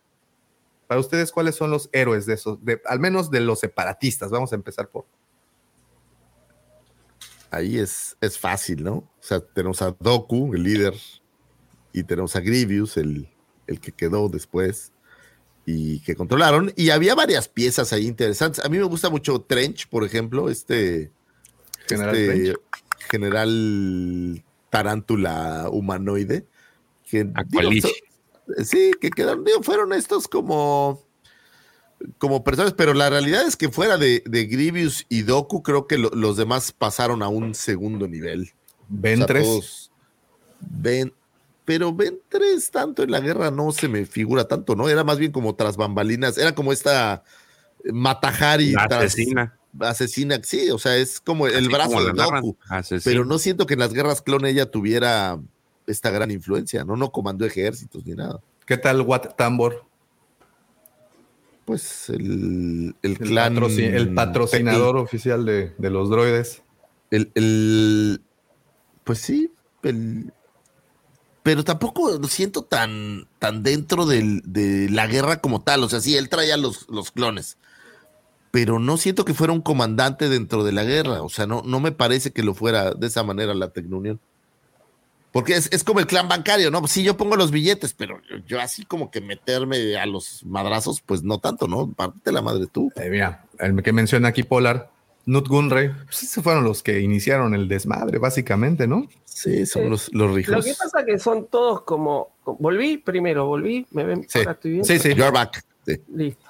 Eh, no, pasa como, como, es decir, tenemos al gran titiritero que es este Palpatine, y todos los demás como que van haciendo, creo que los dos que más importancia tienen, como, como dijo Lucifagor, son Gribus y, Doku. El resto son como peones que van apareciendo y se van moviendo de acuerdo a las, a las necesidades de Palpatine. No sé cuánta libertad tienen. Es decir, Nut Gunray sirvió como para dar inicio a todo esto, pero después no sirve para nada que, también hay falta, eh, falta esa historia, ¿no? De llenar ese vacío de, cómo es que se empezaron los catorrazos entre Naboo y, y la gente de Nud, ¿no? No, pues por el, bloqueo, ¿no? Sí, o sea, por eso, pero ¿a qué se, cuál es ese, ese origen? No te, no te dicen, ah, pasó, este güey aventó la primera pedrada por esto. No, no, no, no, al menos yo no he visto, no sé si haya, exista algo, perdón. No, es muy es, es, como muy escaso, pero hablan de una falta en lo que acuerdos comerciales tenían, algún tema así. Pero así que sea muy detallado, no tengo presente, la verdad. Sí. Al igual también, eh, como dice el profe, digo, los, los destacados son Grievous y, y Dooku, pero yo creo también porque principalmente les han dado mucha mucho hilo. El, el, y aparte porque pues, son los que ves, son las caras que ves en las películas. Porque ahora sí que hablando de la serie en general, pues se, eh, existieron muchos personajes. Por ejemplo, este, la Qualisha, este, también el tiburón, este que atacó a los moncanos. O sea, ha habido muchos, pero creo yo que no se ha profundizado en ninguno tanto más que en los capítulos en los que están y párale de contar y tampoco les han creado como que una historia en la que digan, ah, este fue muy destacado por esto y esto y esto y esta es su historia y cómo derrotó a los clones. O sea, no, no hay más que Grievous y, y Dooku. Y que también trascendieron pues bastante Grievous y Dooku, ¿no? Al, al, tema del cine. Pues, o sea, se volvieron como los demás, pues muchos no tienen esta trascendencia en, en lo que las precuelas de hecho, si no fuera por los la serie de los clones, no tendrías a estos personajes, no tendrías a Rex, no tendrías a este Wrecker, Tech, eh, Jesse, eh, Cody. ah, bueno, Cody sí aparece. Cody sí aparece en.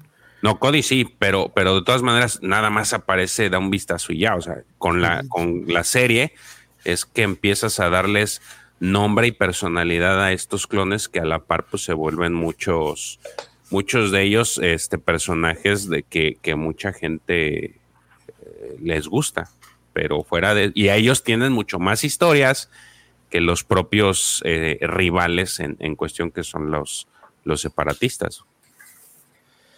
Ahora, ok, esos son los separatistas. ¿Y, y de la República? ¿Qué opinas? Anakin es el mejor de todos. Pues Anakin y Obi-Wan, ¿no? Son los que.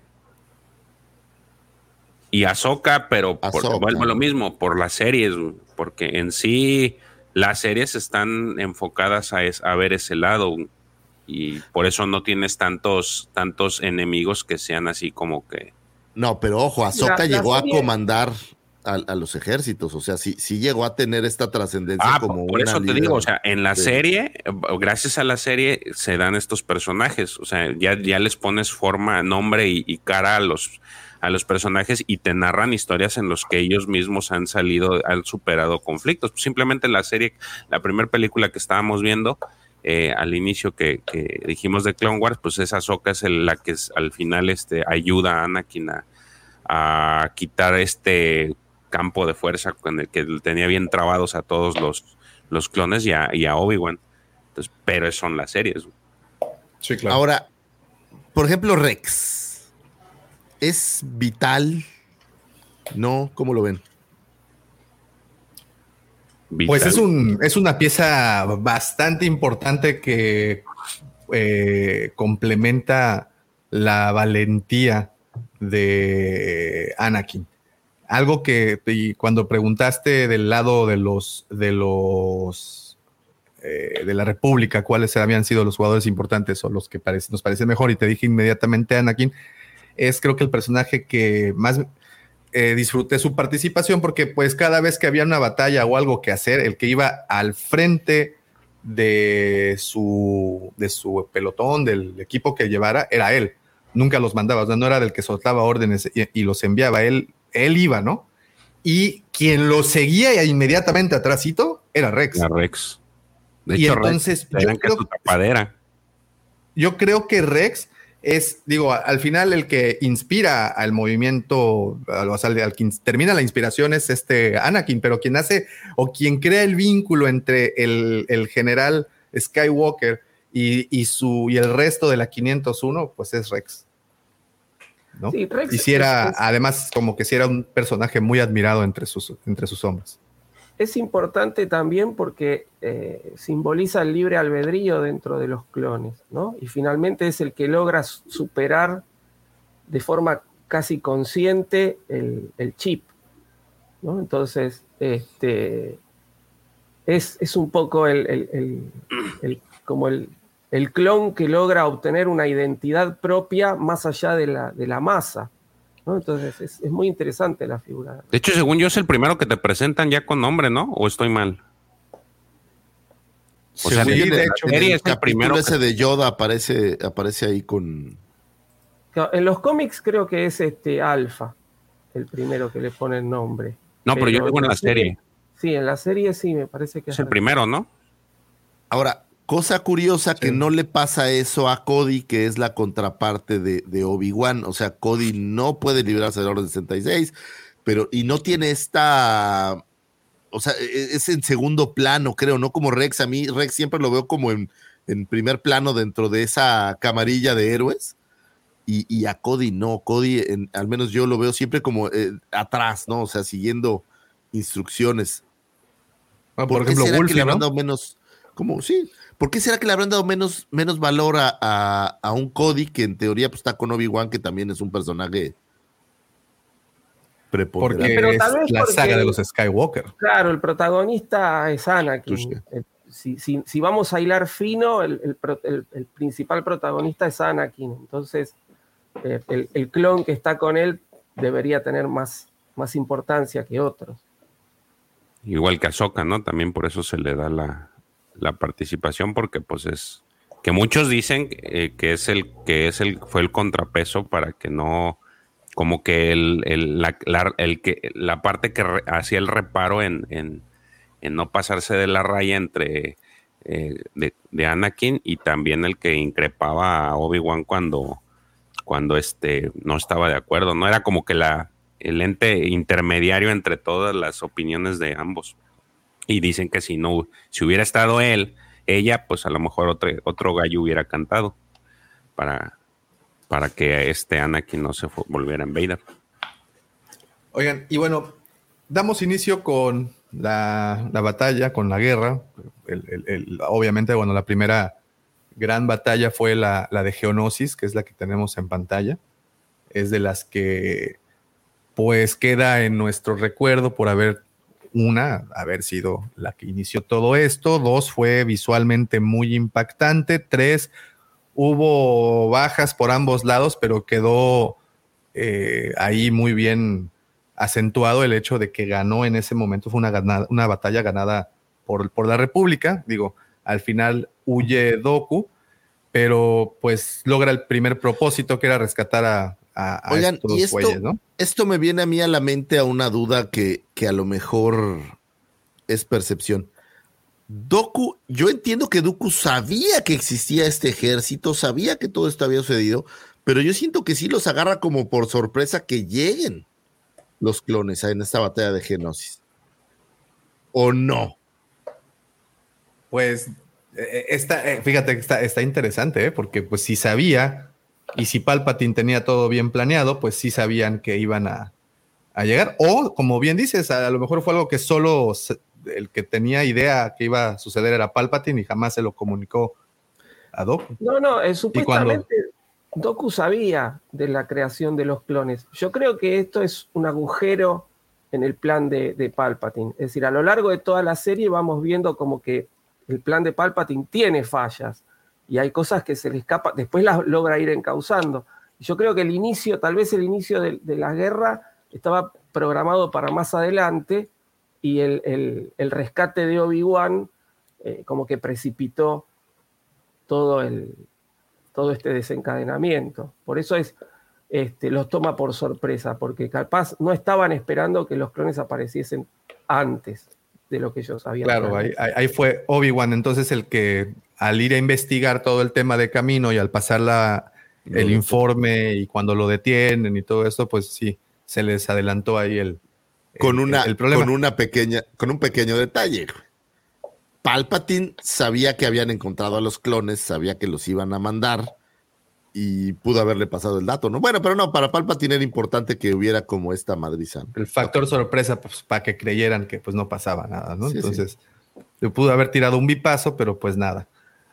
Y, para ustedes, ¿cuál fue de las batallas que más recuerdan? Porque hay, hay varias, ¿no? Está el asedio de Rylot, obviamente tenemos a esta, la, la primera batalla de Geonosis, hay batallas muy importantes. ¿Tienen alguna alguna que les llame mucho la atención? Lejos de importancia, una de mis favoritas es una de estas primeras batallas en donde tienen que subir a un como monasterio o algo que está arriba. A la ciudadela, ¿no? A la ciudadela o algo así, pero no, que van subiendo como en estos tanques que están subiendo hacia arriba, los que estás viendo aquí, y que Ahsoka va. nuestro Pil, ¿no? Ándale, van a, es esa que van a rescatar a Pil, creo que es. Esa me gusta mucho cómo van subiendo y cómo los van. Y, ves a. La de Pil es la de la ciudadela, güey. En un step. No, yo hablo de otra que van subiendo literal en. Hay una que van subiendo que es cuando van a rescatar al, al hijo de, de Java. Ah, pues es ahí justamente. No, no, no, pero la que dice Lucifagor que suben con los ATT. Por eso es la, de, este, el hijo de Java. ¿No es cuando rescatan a Pil? No, la de la Ciudadela sí suben, pero haz de cuenta que hay unos como láseres. Es donde cae eco y, y, se muere, caen en la. Es como lava. Se pierde o no, sabes. Por eso, pero esa es la que rescatan a Pil. Por eso, esta es la que rescatan a Pil, pero no traen los ATA. Los ATA son ah, donde, donde, es ya este. Sí, porque ahí todavía es más, más, chavita, creo que Azoka, pero me gusta visualmente cómo va saltando entre los vehículos y todo. Creo que es, creo que es divertida, pues. Profe, ¿tú tienes alguna que te, te eh, guste? A mí me gusta mucho una que, que, eh, si pasa como medio desapercibida, que es, es, cuando, no me acuerdo ahora el nombre bien, pero que están los clones como en una estación este, de avanzada que dice acá no pasa nunca nada y viene ah, la de novatos. Esa, esa me gusta mucho. Sí, sí, sí, que se los, que, que, que les empiezan a dar, este, que no podían salir, ¿no? Tampoco no porque en la parte de afuera había este monstruo tipo el Exegord, ¿no? Que se los, se los echaba. Sí. Ahí es en donde presentan, de hecho, a varios personajes que posteriormente vemos. Claro, Claro. Después van a seguro. ¿Sabes cuál es padrísima? Esta batalla en donde parece que van a atrapar a Obi-Wan y para hacer tiempo Obi-Wan se siente y le dice, no, tenemos que hablar de las eh, reglas de la rendición. Esa fue la película, ¿no? Esa es en la ah, pues película. es la película. Eh, ahí Pero me encanta el- esta, se siente y le platica y le dice, no, es que el que negociador, hacer". de ahí Entonces, sale es- el, el- el apodo del ne- el negociador. que le dice Mira, mencionan mucho Umbara. ¿Qué es esa, no? No sé si es esa la Dumbara. Creo que sí, a ver, ahorita, lo- ahorita les, les digo. ¿Qué tal el asedio de Rylot? Digo, me gusta. conocemos El- muchas cosas muy interesantes. ese, ese ciclo no es cierto, no estoy, estoy loco, no es, no es la misma, es otra. ¿Sabes cuál? La batalla Esta de Umbara. batalla en... eh, La de Umbara no es donde sale el, el, el Krell. Ahí Esa está, es la sí. que estoy diciendo yo, la que están como en esta es la de selva Von Krell. Y sale este güey, es- esa está es buena. buena, esa es muy buena. Esa es muy, muy buena, sí es cierto. Umbara con el, con todo, todo, todo ese arco está, está padrísimo.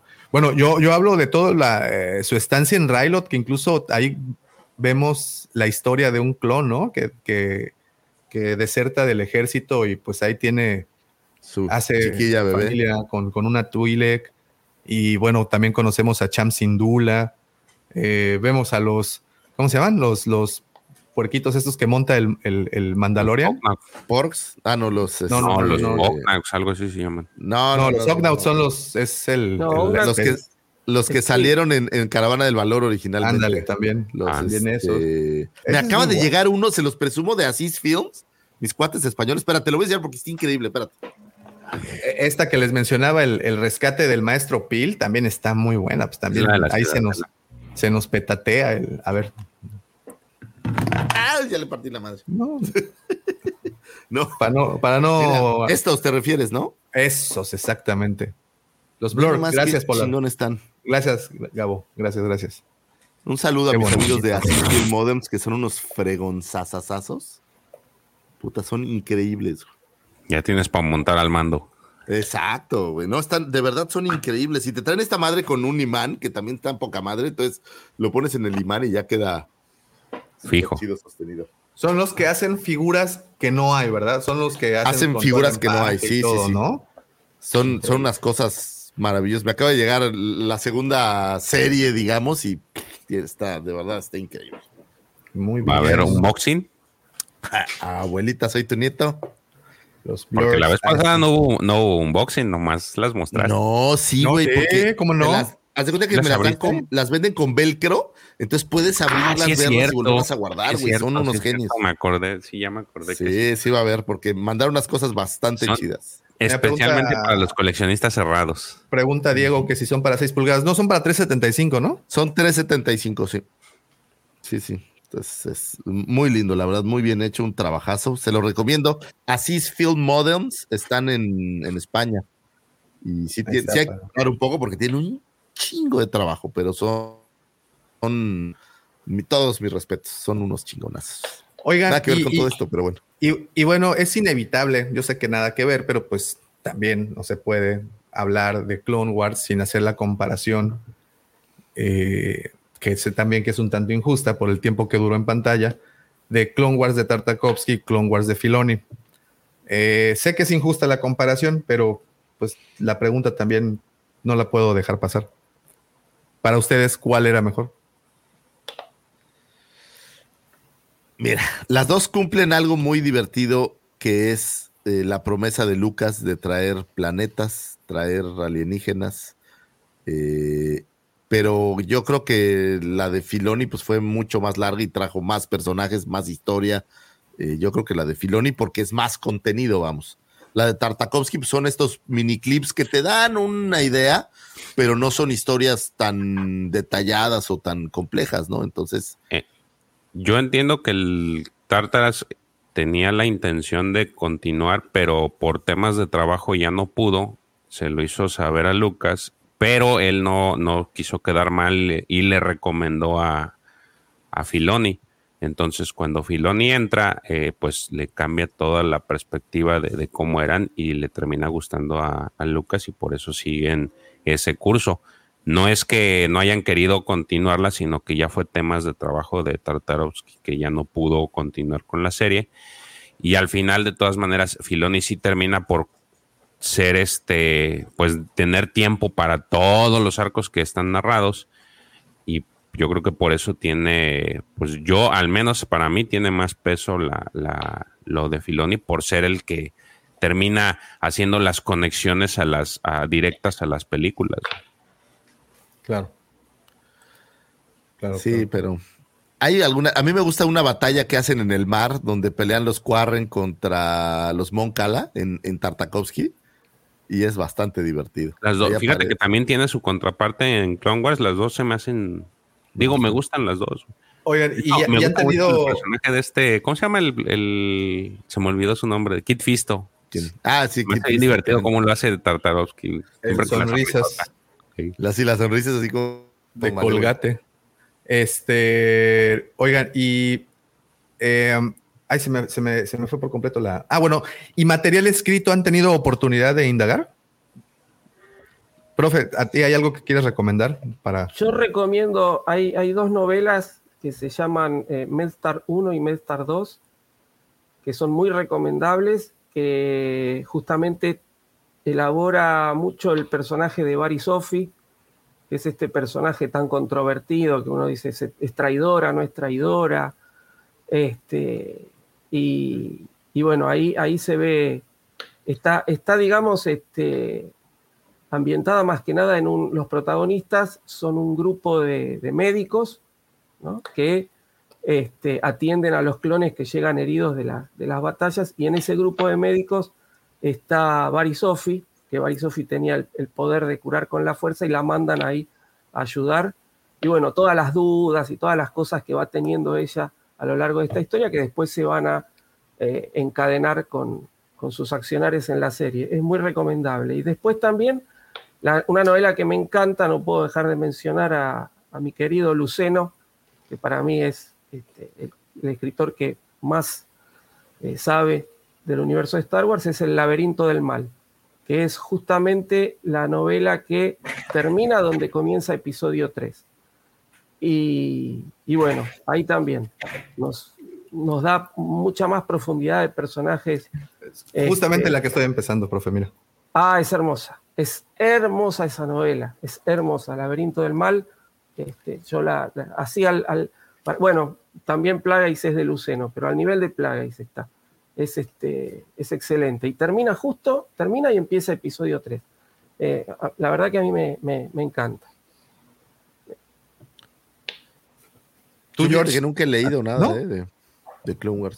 Fíjate que ahorita que preguntaste, no he leído casi de, o sea, de, clones en específico, no. El último que leí es uno que se llama Historia de Clones.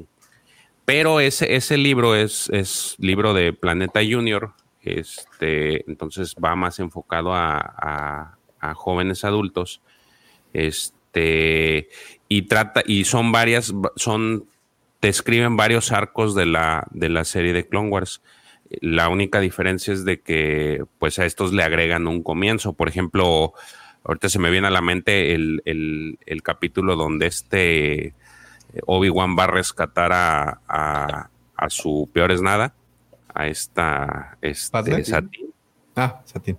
No, a Satín. Perdón, y en, la, serie te abordan que llega, les llega el mensaje el, eh, a, la, a la orden, lo ven Windu y, y este Yoda le dicen a Obi-Wan, le dicen que no pueden hacer nada y se enoja y, se va. Y es, pero en el libro te narran que todavía Anakin le hace el paro, le presta la nave, le dice que quiere acompañarlo, Obi-Wan no quiere, o sea, trae esos eh, como que introductorios a las a los a esos a capítulos muy específicos, trae el de Ponkrell también. Este, trae por ahí uno de Ahsoka en el que, perdón, de eh, Ventres, en la que este, secuestran a una, a una niña de un planeta porque la van a casar con, con un cabrón gordo que, que es lo que yo digo, la serie de Clone Wars no es para tanto para niños, precisamente por leyendo ese libro te das cuenta que pues no trae unos temas medio, medio choquis. Y este, y al final trae una, una historia que sí no está incluida en la, en la serie, y es sobre esta la bruja de Datomir. Entonces, es, creo que es lo único que he leído. Está, está interesante. De clones, nada más. A ver, ahí les va. Si quieren leer algo de clones, eh, es momento de que saquen su hojita y su lápiz, porque ahí les van unos cuantos títulos. Está obviamente el libro de Ahsoka.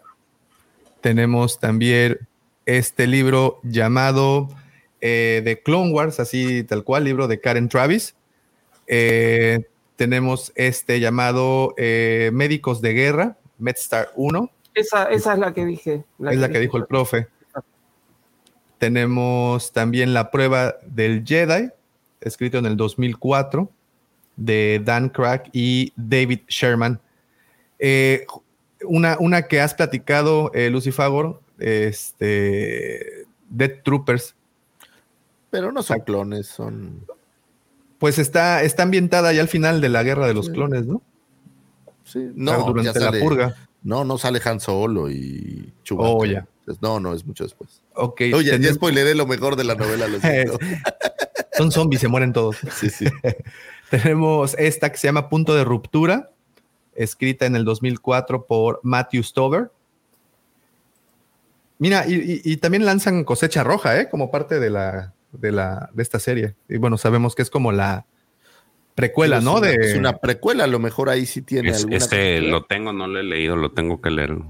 Ando en eso. Mira, una recomendada se llama Traición en Cestus, escrita por Steven Barnes, eh, publicada en el 2004. Sí. Bueno, a lo mejor lo que hablas es por el periodo. No, no, no, pero ya son troopers del Imperio, güey, de Troopers. También hay un libro de Republic Commando, ¿no? O algo así, creo yo. A ver, ahorita te digo. sí, sí, hay, hay libros. Sí, hay, ¿no? Sí.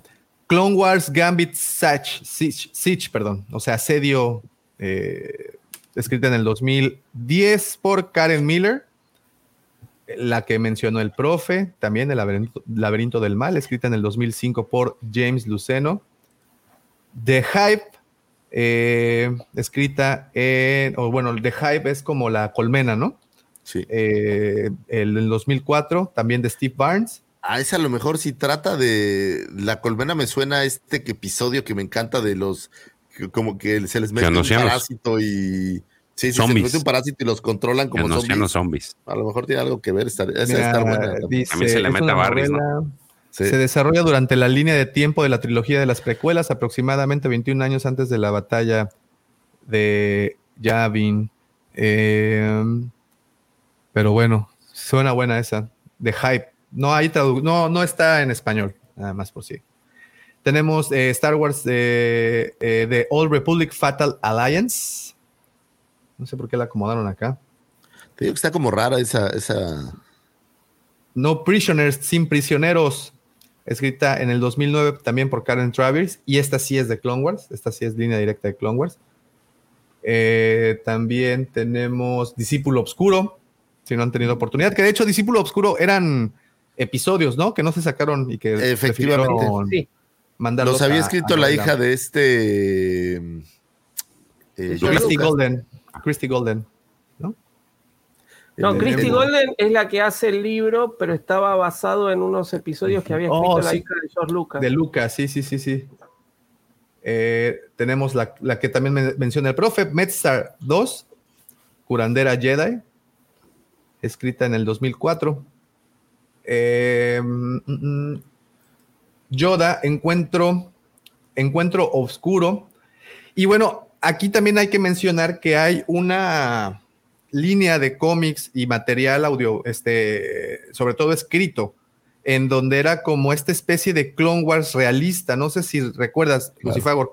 Hay una, hay una colección incluso de figuras de, esto, y hay varias novelas que pertenecen a esta misma eh, tendencia, ¿no? Y, no sé por qué se detuvieron ahí. Iba, era como una continuación de las de Tartakovsky, pero con una estética Humana. eran muy feas, güey. A mí me parecen gachas. Es que, no, comparado con Tartakovsky, que es muy estéticamente lindo, y ves, ves a Anakin, la versión del otro, y pues no. Pero son como una mezcla, ¿no? Entre Clone Wars y, lo que vimos eh, en, la pantalla de cine, ¿no? Incluso el, el personaje de Dorch, que lo habían mencionado ya por acá, que es un cazarrecompensas, incluso cambia la estética el del que se mostró en Tartakovsky y este que se mostró. haz de cuenta, es como si Tartakovsky lo hubieran traído a la realidad, a live action. Ándale, tal cual. Una cosa Exacto. Eh, tenemos esta que se llama Wild Space. Eh, tenemos una que se llama Escape, Escape from Dagu.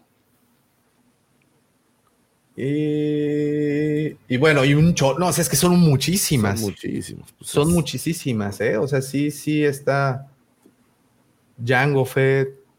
Eh, pero entonces ya, ya, estás extendiéndote en sí la, la era, la, época de Clone Wars, ¿no? Esto es solo Clone Wars. Esto es solamente. No, pero es que al inicio eh, la pregunta fue de clones. Entonces, sí, por eso...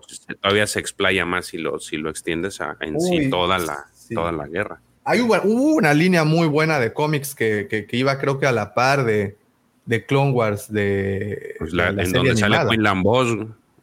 ¿no? Y tienes, tienes las de Republic, o sea, hay, hay, bastante material escrito realmente si te quieres echar un, buen clavado, ¿no?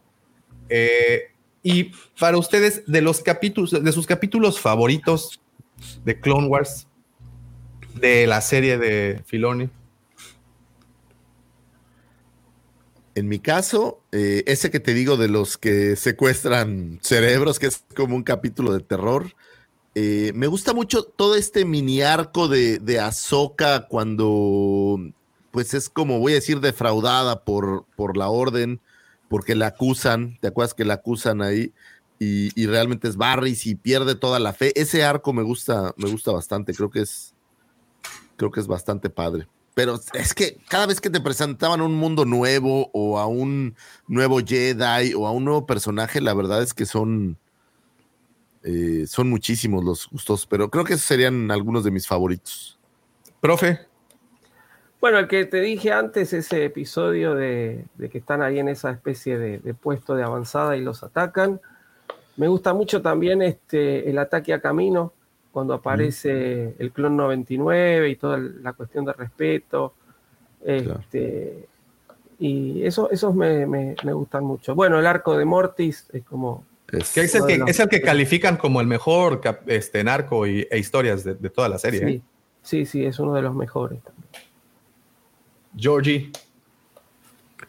Me gusta mucho el arco de Ponkrell por ver este. Y yo quisiera que algún día hubiera una figura de Ponkrell, sería genial. Este. También me gusta el arco de Mortis y, y también el. Pues es que hay varios, pero creo que el que el, para mí el más emotivo es el último. El, ¿El asedio Mandalor? Claro. Sí, ya cuando pasa todo lo de la Orden 66 este, sí, el, de Barris va, me agrada por la, por todo lo, el material, que la, la, historia que te ponen, ¿no? O sea, no es tanto la animación, sino la, la narrativa que manejan y que pesa mucho, que no les gusta, a mí el, el, es por lo que me gusta el, el arco de las hermanas Martes, porque te hacen ver cómo a, cierta gente no les caen bien los Jedi porque no es así como que, ay, soy un ente de luz y te protejo, y no es cierto. Este, es, e, esa narrativa me gusta mucho y es lo que a mí, para mí, ese, ese, ese arco de las hermanas Martes aporta. Sí, sí. A mí hay un episodio en particular de, de, toda la serie que me encanta, que visualmente se me hace muy, muy bonito. Es eh, se llama La guarida de Grievous y todo el episodio está inspirado en el arte de Geiger. Cuando entran a la, guarida de Grievous es increíble cómo lograron recrear todo eso. Si no lo han visto, bueno, si lo han visto... Al Jedi Moncala, ¿no? ándale, exacto, al, al Jedi Moncala donde toma otro de sus sables este, el general. Eh, dentro de esos capítulos memorables también eh, híjole, pues obviamente eh, cualquiera, la, perdón, cuando se enfrenta Darth Maul y Savage Press contra Palpatine. Ah, los que de Palpatine, Savage es excelente. Y que Palpatine demuestra por qué es Palpatine. Ay, ay, fíjate que eh, en ese capítulo en donde, no, no recuerdo, Brotherhood creo que se llama, no recuerdo cómo se llama ese arco, pero bueno, cuando Palpatine los les da unas nalgadas, se los pone en el regazo y les da unas buenas este, de hecho, arco está, va amarrado con el, con la, con este Obi-Wan y, y Satín de cuando los matan. Digo porque lo acabo de ver, precisamente por lo del libro. Sí, no, es, es, es, es, es muy bueno. Son, Oye, digo, hay joyitas, ¿no? Así Yo incrustadas. le daría una mención especial fuera de todo esto. Me gusta muchísimo el capítulo de Tartakovsky donde presentan a Sash. Este capítulo donde hay como una arena en donde están todos estos guerreros galácticos y donde por primera vez vemos a Sash. Es- No, bueno, Me el de, el de Obi-Wan, perdón, el de Mace Windu contra todos los Super Es- Battle Droids. ¡fua! El capítulo que le sacó del canon a Tartakovsky. No, bueno, es que está impresionante. sea, toda la historia, ¿no? Incluso el niñito sí. este, viendo la guerra desde lejos y, y cómo de repente se pone a su lado Mace Windu y está, es, es una maldita estatua. Sa- ¿Sabes de, esos de, de esos cuál me gustó mucho? El, en el que Anakin está comiendo gusanos. No me acuerdo de que eso. se- están, están en la lluvia y están asediando una pues una un planeta y nomás no pueden atravesar el- la, este, la defensa de los droides y están en la lluvia y en eso llega Anakin con una bolsa y la pone al lado del Obi-Wan y ¿qué traes? Y trae gusanos y empieza a comer porque pues no hay con qué comer de que llevan rato asediándolos. Y entonces él quitado de la pena ya le solucionó el problema a, a Obi-Wan. Eso me gusta porque te da más de que de cómo era este Anakin de, de que pues ese de volada resolvía los problemas, aunque de forma que no estuvieran de acuerdo la, la orden, pero terminaba sacándole las papas del, del fuego y ahí le dice, mira, aquí está el plan, nos vamos a meter por las alcantarillas de donde conseguí estos gusanos, vamos a entrar y les vamos a dar en la madre. Entonces, eh, eh, eso me gusta mucho. ¿Cuál, cuál adquirió un significado bastante interesante después, sobre todo después del Bad Batch? Eh, el del Escuadrón Domino, cuando los presentan, que es justamente el que dice el profe de empiezan con. eh, bueno, no, de hecho, su primera misión fue la de novatos, la que, la que menciona el profe, ¿no? Después de que los gradúan de, de la academia de Es donde muere este Hardcase, ¿no? Creo que se llama Heavy. Heavy, Heavy. el de la metralleta. Ese, ese, creo que este, ese está muy, muy bueno.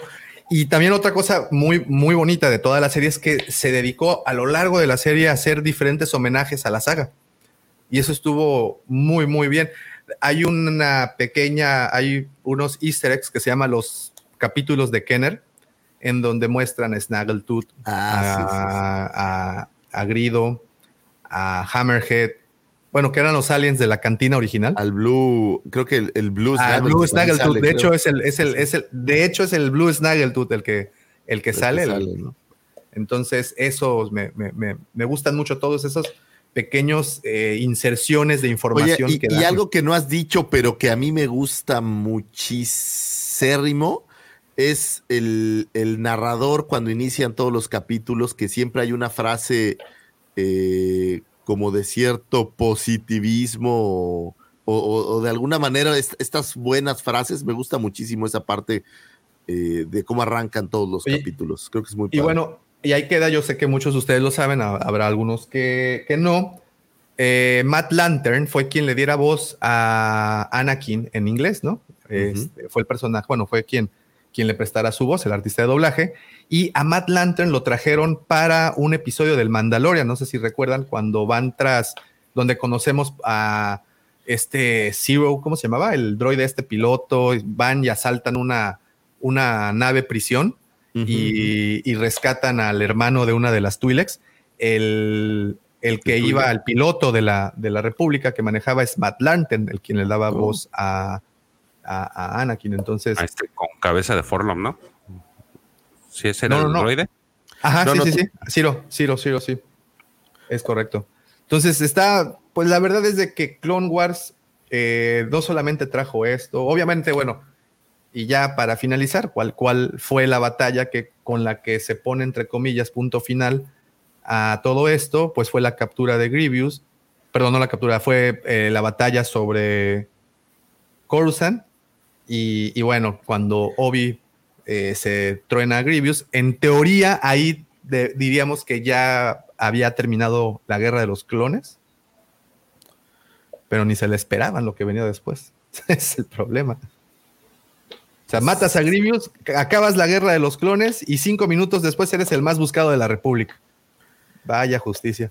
Yo tengo esta sensación, ¿sabes qué? Que digo, me queda claro que acaba en ese momento cuando ya no hay generales ni nadie que dirija, pero en mi mente, yo creo que hasta la Orden 66, hasta este momento donde terminan su última gran función los clones, es donde, donde ya, ya se acaba. O sea, este momento donde ya nos tronamos a los a los eh, Jedi. Y, ahí se termina ya la participación de los clones. Exacto, porque de ahí ya viene esta parte donde los empiezan a desechar y empiezan a traer ahora sí seres humanos de regreso. Lo, que vemos en el Bad Batch, ¿no? Ya es, esa, esa, esa, transición. Mira lo que pregunta Polar Orange y es toda, y está bien interesante, ¿eh? Un cameo de Ashley Eckstein en la serie de Ahsoka estaría bueno, ¿no? Digo, se lo merece. Creo que se lo merece, sí. Sí, se lo merece, se lo merece. Con todo el cariño. Sí, sí, sí, sí, sí. Ah, sobre todo por todo el trabajo que ha hecho Ashley Eckstein fuera de, de, Clone Wars. Digo, tiene línea de ropa, creo que dos libros, hace ayuda comunitaria. Bueno, tiene una. Hace los audiolibros, by the way. Hace, los audiolibros. ella fue la que narró el de Azoka, ¿no? De hecho. Sí, sí, sí, ella narra el audiolibro de Azoka. No sé si otro, pero el de Azoka ella lo narra tiene, ahí tiene buenas, buenas cosas. Pues, señores, eh, yo sé que el tema da para más. De hecho, en esta ocasión dio para dos programas, ¿vieron? Pegaditos. era todo, era planeado. lo bajaste como un maestro ese balón. y sí, puede haber una tercera parte porque hay muchos, muchos aspectos que no tocamos, que simplemente dejamos pasar porque sería ahondar en un programa larguísimo y posiblemente interminable debido a que pues la guerra de los clones dio para mucho, obviamente tuvo repercusiones tremendas, todos la conocemos, como bien comentó el señor Lucifagor, termina en esta última misión de los clones eh, tronándose, creo, y, última, y creo que una de las más difíciles, porque aquí los clones tuvieron que desechar a sus antiguos maestros, a sus compañeros de guerra, a generales con los que habían luchado hombro a hombro y obviamente creado vínculos que también valdría mucho la pena comentar. Platicamos veladamente el vínculo de Rex y Anakin, posiblemente el de Cody y, Obi-Wan, pero hay tantos que dejamos en el tintero que creo que sí vale muy bien una, una, tercera parte, y digo tercera porque pues ya esta es la segunda parte de este podcast sin querer queriendo, en fin. The circle is now complete. When I left you, I was but the learner. Now I am the master.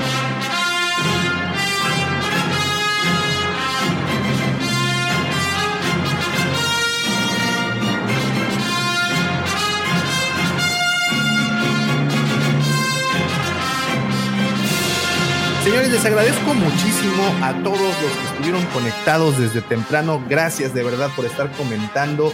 Gracias por enriquecer tanto este podcast y sobre todo gracias por dejar ese poderoso like que recuerden que nos echan mucho, mucho la mano. Si estás por acá y aún no te suscribes, hazlo por favor porque a nosotros, al igual que a ti, amamos Star Wars y sobre todo amamos coleccionar sus figuras. Gracias, pero absolutamente nada de esto hubiera sido posible sin la ayuda, sin la colaboración, los comentarios puntuales, atinados y sobre todo picantes y controversiales de mis queridos amigos George, el profe, y sobre todo de esa persona que con su magnificencia, con su grandilocuencia, hace que todos, que todos quedemos eh, bajo esa enorme sombra que proyecta el único segundo sol de Tatooine. Mi querido amigo, mi vecino, mi hermano, arroba Lucifago. Muchísimas gracias, gracias a todos los que nos escucharon. Es verdaderamente un honor, un privilegio poder estar aquí con ustedes y poder compartir todas esas opiniones que creemos que pueden ser interesantes y dignas de ser escuchadas. Gracias a nuestras queridas familias, esposas, un beso. Y gracias a todos los que se toman el tiempo para mandarnos mensajes y saludos y todo este cariño que vemos por todas las redes. De verdad no hay manera de agradecerlo porque uno se siente como pavo real cada vez que recibe un un mensaje de, de, amistad y de cariño de todos ustedes. Les mandamos un gran abrazo. Espero que le hayan pasado súper bien en este double play, este doble programa que nos echamos hoy. Ustedes creen que se cortó, pero no se cortó. Es que decidimos hacer dos programas hoy porque teníamos mucho de qué hablar y se los agradecemos muchísimo por mantenerse aquí con nosotros. Les mandamos donde quiera que estén un gran abrazo y que se la pasen muy bien, que tengan un gran fin de semana. Gracias mi querido profe George, mi querido Pepe que este tuvo que ir, el buen Checo que andaba chambeando y mi querido y brother, hermano del alma, Davomático. Prepárate, ya viene el álbum del Mundial, señores, intercambiar stickers. Viene la NFL, no se lo pierdan. Gracias. Gracias. Oigan, recuerden nada más para todos los miembros eh, del canal, para el Alto Consejo Jedi. Hoy tenemos reunión a las 4 de la tarde, que son 6 de la tarde hora argentina, 4 de la tarde hora Ciudad de México. Recuerden estar pendientes del chat porque vamos a enviar el, el, link por ahí. Esto es para miembros del canal. Si no son miembros y quieren unirse y tener acceso a este tipo de reuniones o bien material adicional, por aquí abajo hay un botón que dice unirse, pues ahí háganlo y nos echan muchísimo, muchísimo la mano. Señores, muchísimas gracias por una mañana y por una semana tan bonita, pero no nos podemos despedir de esto sin antes desearles que la fuerza los acompañe, señores. Hasta pronto.